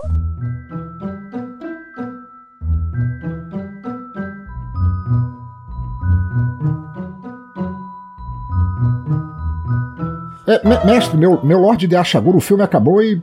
E aí? Acabou a tua meditação também? Conseguiram expulsar o demônio Catuaba? Terminou a maldição? Pra com a maldição, só você me fazendo um chupetão. Ei, Caralho, o Faustinho ainda tá aqui. É o seguinte, anormal. Faustinho derrotou o sobrenatural. Já você não fez nada, só vive fazendo queixa. Por que não vai checar os comentários antes que eu te transforme em minha gueixa? Ah não, mestre, até o senhor tá rimando agora? Para afastar Catuaba teve que ser assim. Era isso ou ela me perseguiria até o fim. Agora some. Vai ler comentários, seu dromedário. Exatamente às zero horas, vai ler as cartinhas ou eu te meto umas toras. Puta merda, era o que me faltava em 2021 pro ano que vem ser uma bosta completa. Te achagura é uma fera. Teus versos não são nada maus. Quem diria que eu ensinaria poesia pra um lorde do caos? Fica aí com ele na leitura, sua belezura. Que eu vou ali rapidão terminar o problema com assombração. Ah, inferno, o alarme do meu cu em risco acabou de começar a apitar. Vamos lá, a primeira mensagem é de Darley Santos, que diz pra gente: Voler Volare é tipo um cilada para Roger Rabbit ainda maior de 18 anos? Darley, se você assistiu, eu não sei. Se a resposta for sim, depois vem e conta pra mim. Mas Roger e Voler ambos falam um pouco de sexo, e ainda assim são melhores que muita animação mal feita e sem nexo. Até o próximo comentário, mano, e não deixe de assistir também este filme profano. Próximo, pensador. Jesus, o nível das rimas. Próxima mensagem de Norberto Silva, que escreveu pra gente dizendo: Cara, esse filme parece tão fora da casinha que realmente vou acabar dando uma chance. Valeu mesmo pela dica. Norberto, fora da casinha é o pensador dando filó sem camisinha. O filme é bom, esperamos que tenha visto, mas assista este também e não se esqueça disto. Obrigado, mano. Nos falamos no próximo ano. Mais algum? Sim, sim, tem mais uma. Próxima mensagem de Sérgio Cabral, que escreveu pra gente e falou: tá aí um filme completamente fora do circuito, que ainda passaria despercebido. Só tenho a agradecer a chance de ter participado do episódio conhecido e assistido. E nem precisaria da parte sensual para atrair. E ele nem é tão mais de 18 anos assim, diria até que é um mais de 14 anos por causa da pagação de peitinhos, mas já vi coisa pior nas noites assistindo a finada sala especial da Record e nas noites de sexta e sábado onde a Band exibia aqueles softcores tem muito da sensualidade da Martina e do irmão dele, Patrício, mas tem também a ingenuidade do Maurício e o fato dele se tornar um cartoon, porque cartoons são sacanas por natureza, e que acaba dando um equilíbrio à coisa, destravando a timidez dele. Seria genial se não fosse tão genial. Desculpa a demora em comentar, muito trabalho, pouca diversão. Sérgio, teu comentário terminou com referência ao Iluminado. Por acaso está com vontade de empunhar um machado? Concordo que voler volar nem é tão sexual. Para quem cresceu nos anos 80, isso até era normal. E para mim, o Maurício sempre foi um cartoon, então virar desenho não foi problema algum. Agora, sobre filmes privê, deixe-me anotar aqui na lista. O Necrofilmicon até pode usar mais conteúdo nudista. Passar bem, deixa comentário para eu ler no episódio que vem. Então, mais alguma mensagem? Rimar é tão fácil que até parece bobagem. É, é, sei, rimar é tranquilo. Já com talento, é, deixa pra lá. Próxima mensagem de Michael Evan. Vamos lá. Entre Space Jam e uma cilada para Roger Rabbit, lembrei que assistir Mundo Proibido foi a primeira vez em que fiquei confuso vendo um desenho animado que não era para crianças. Ah, Hollywood. PS, essas mãos do protagonista dos filmes são os melhores wingman, risos. Mike, que bom ter falado de Mundo Proibido. O filme deu tanta treta que quase foi banido. Mas é como acontece com filmes de autor. O estúdio só quer grana e isso acaba em horror. E sobre as mãos do Maurício, elas são um espetáculo. As minhas também são assim. O pensador ama meus tentáculos. Próxima. Já vai, já vai, chega esse tentáculo pra lá. Próxima mensagem, primeira mensagem de Delcio KC, que escreveu: Caraca, velho, tu é muito bom. Faz um canal no YouTube que vai bombar com certeza. Conheci o canal pelo podcast do filme Eraserhead. Delcio, comentando a primeira vez, vê se volta também para comentar este mês. Eraserhead é um filmão. O deste episódio não fica atrás, não. Comente novamente, diga se gostou, que respondo ano que vem porque este já acabou. Mas sobre o YouTube, isso não vai rolar. O pensador é tão escroto que a plataforma iria acabar. Vai, manda mais uma que eu não perco mais rima nenhuma. Ai, ai, essas rimas, essas rimas. Próxima mensagem de Jorge Augusto, lá do Anime Sphere, grande padrinho da gente. E ele nos diz: Eu já ri só com o comentário de vocês a respeito do filme. Sinto que vou acabar assistindo ele uma hora e outra. E pensador, logo Brutus, risos, abraço. Jorge Augusto, conta aqui pra gente, sabe algum anime que faça essa mistura de repente? Sei que vai gostar deste também, espero que assista. Necrofilme com só traz bons filmes, então vá, não resista. E sobre o Brutus, o pensador não vai admitir, mas depois que acabaram ele não deixava de sorrir. Saiu de pernas bambas fumando um cigarrinho e os dois até hoje ainda trocam um recadinho. Abraço, Jorge, você não perde por esperar. Me disseram que tua participação já está para chegar. Pronto, mestre, acabou. Então, pensador, me faça um favor. Volta lá no povo, pede música de encerramento. Depois volta aqui e me fala qual é seu gosmento. Credo, eu não sei se eu fico mais enojado com as rimas ou com as ofensas. Ô, gente, desculpa aí. Lorde de Ashaguri e seus tentáculos tá me infernizando. Desculpa aí ter mantido vocês aqui. Agora, só para concluir, por favor, eu gostaria de pedir a cada um de vocês que passasse seus links, suas redes sociais, onde o pessoal acha vocês. Começando ao contrário, começando por Recife. Fala aí onde o pessoal te acha, o que, que você faz nessa internet sórdida de catuaba. No multiverso da internet, eu apareço de vez em quando com maquiagens, mostrando a minha gata meia-noite. Em todas as redes sociais você vai me encontrar como arroba A única que muda é o Telegram, porque eu tive que excluir a minha conta antiga, porque tentaram invadir. Enfim, arroba em todos os lugares. Se você quiser conversar com o Cliff, é só arroba a queda do véu. Ele demora para responder porque ele anda muito ocupado no Brasil ultimamente. Mas ele sempre responde. Muito obrigado pelo convite, pensador. Foi muito bom estar aqui hoje. Muito obrigado, Vanora, Evaristo. Ah. Evaristo Ramos, você agora, cara, onde o pessoal te encontra, teus trabalhos magníficos? Cara, os meus quadrinhos vocês podem ler no Tapas. Tem o Paralelos, e o Bar do Caribe 38, que eu faço junto com o Mike e o Evani, que inclusive já participou de podcast aqui com o Pensador. É, também pode me seguir lá no Instagram, que é arroba underline Evaristo Ramos. No Twitter você não precisa me seguir não, porque lá é meu muro das lamentações. Então, é de todo mundo. É. Você quer explicar mais essa parte do, do, do app, do, do, portal Tapas, assim. Sim, é sim. você falou assim, meus quadrinhos você podem ler no Tapas, assim, ficou meio pro Explica pra assim, galera como funciona. É, tipo, você pode ler meus quadrinhos levando porrada na é, cara, tipo, você pode ler no Tapas, assim. E lendo página solta, né? tá, tá. Bom, então vou começar, né? Sim. Tá. Não, vai, só vai, cara. Fala, tá, tá, tá de boa. Meus quadrinhos, você pode ler na plataforma Tapas, que é uma plataforma online de publicação de quadrinhos tem o Paralelo, que é um quadrinho meu próprio, só eu que faço. E tem o Parado do 38, que é o desenho, e tem o roteiro do Mike e o Ivan. E já participou de podcast aqui com o Pensador. E também tem a Flip True. A Flip True é uma plataforma de publicação brasileira, tem muito quadrinho nacional lá bom. Inclusive, já linkando com isso, no meu blog, sim, eu ainda uso o blog nessa porra, que é Evaristo Ramos. Ah, justo. evaristoramos.blogspot.com. Lá no meu blog tem uma lista de quadrinhos que eu acompanho. E tirando isso, cara, é só. Pode, se quiser mandar um e-mail para trocar alguma ideia, querer pedir trabalho também, eu desenho Cagutaba. É só mandar e-mail pro Evaristo Ramos, edr.gmail.com. Agra... Manda jobs. é, manda jobs. Ouvinte, é claro, você sabe, todos os links comentados aqui por cada participante aqui estarão ao alcance dos teus dedos, seja no site, pelo mouse ou no agregador onde você estiver ouvindo a gente, ali ao clique do teu dedão. E agora, para terminar, Condessa Lanora, muito obrigado.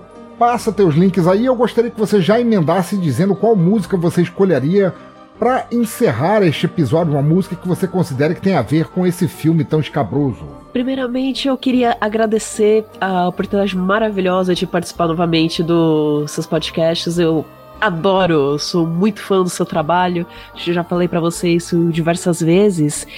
Falando sobre mim, vocês podem me encontrar na internet no arroba onde vocês vão ver meus trabalhos com ilustração, dança e maquiagem. Eu tenho um podcast também, onde eu falo sobre arte da nas mais variados campos em que eu atuo, só que eu apresento o lado de dentro, o lado que vocês não têm acesso antes da obra estar completa. Então eu comento sobre diversos assuntos, que é o Centelha. Ele está em todos os. qualquer plataforma de agregadores, vocês encontram lá, só digitar Centelha. Que faz parte da rede dos podcasts do Me Julguem Podcast. E sobre a música, ela eu conheci pelo, pela série da Netflix do, do Grito, Origens. Olha aí. E eu acho que é a música certa que vai encaixar com, com esse episódio, com esse filme, aliás, que é chamada Sou Canyon. É uma música tradicional Ainu, que é cantada pelo grupo. Como é que é o nome do grupo mesmo, gente? Vista tá foda, não estou enxergando com as anotações. O momento. Mare, é, Mareureu. Eu nem, eu nem tenho ideia se isso é uma palavra, mas maravilhoso. Eu não vou nem repetir o que você disse, porque eu não tenho vocábulos para falar isso. Mas, gente, muito obrigado por terem estado até aqui. Muito obrigado por terem acompanhado mais um Necrofilmicon. Fiquem aí com a música que a Vanora falou, que agora no instante eu não consigo replicar. E até a próxima. Valeu! É, é pronto, meu mestre. Ah, Faustinho, oi. Eles já escolheram a música e eu vou indo e tal. Que que é isso, pensador? Tá com medo? Acha que De Chagur vai se enfiar no teu rego? Chega mais, deixa de frescura e toma umas bebidas.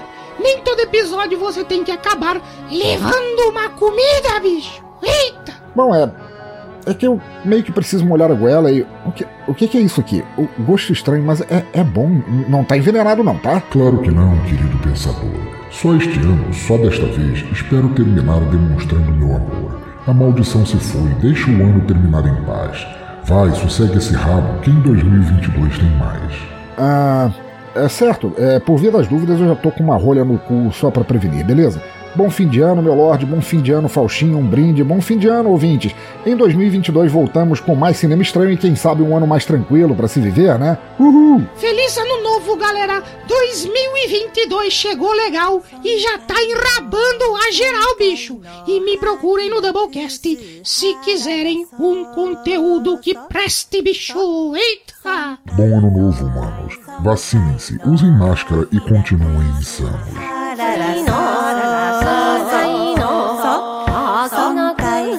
Participou também deste episódio Danilo de Almeida, do podcast Já Ouviu Esse Disco, O Show da Minha Vida e Doublecast, como Faustinho.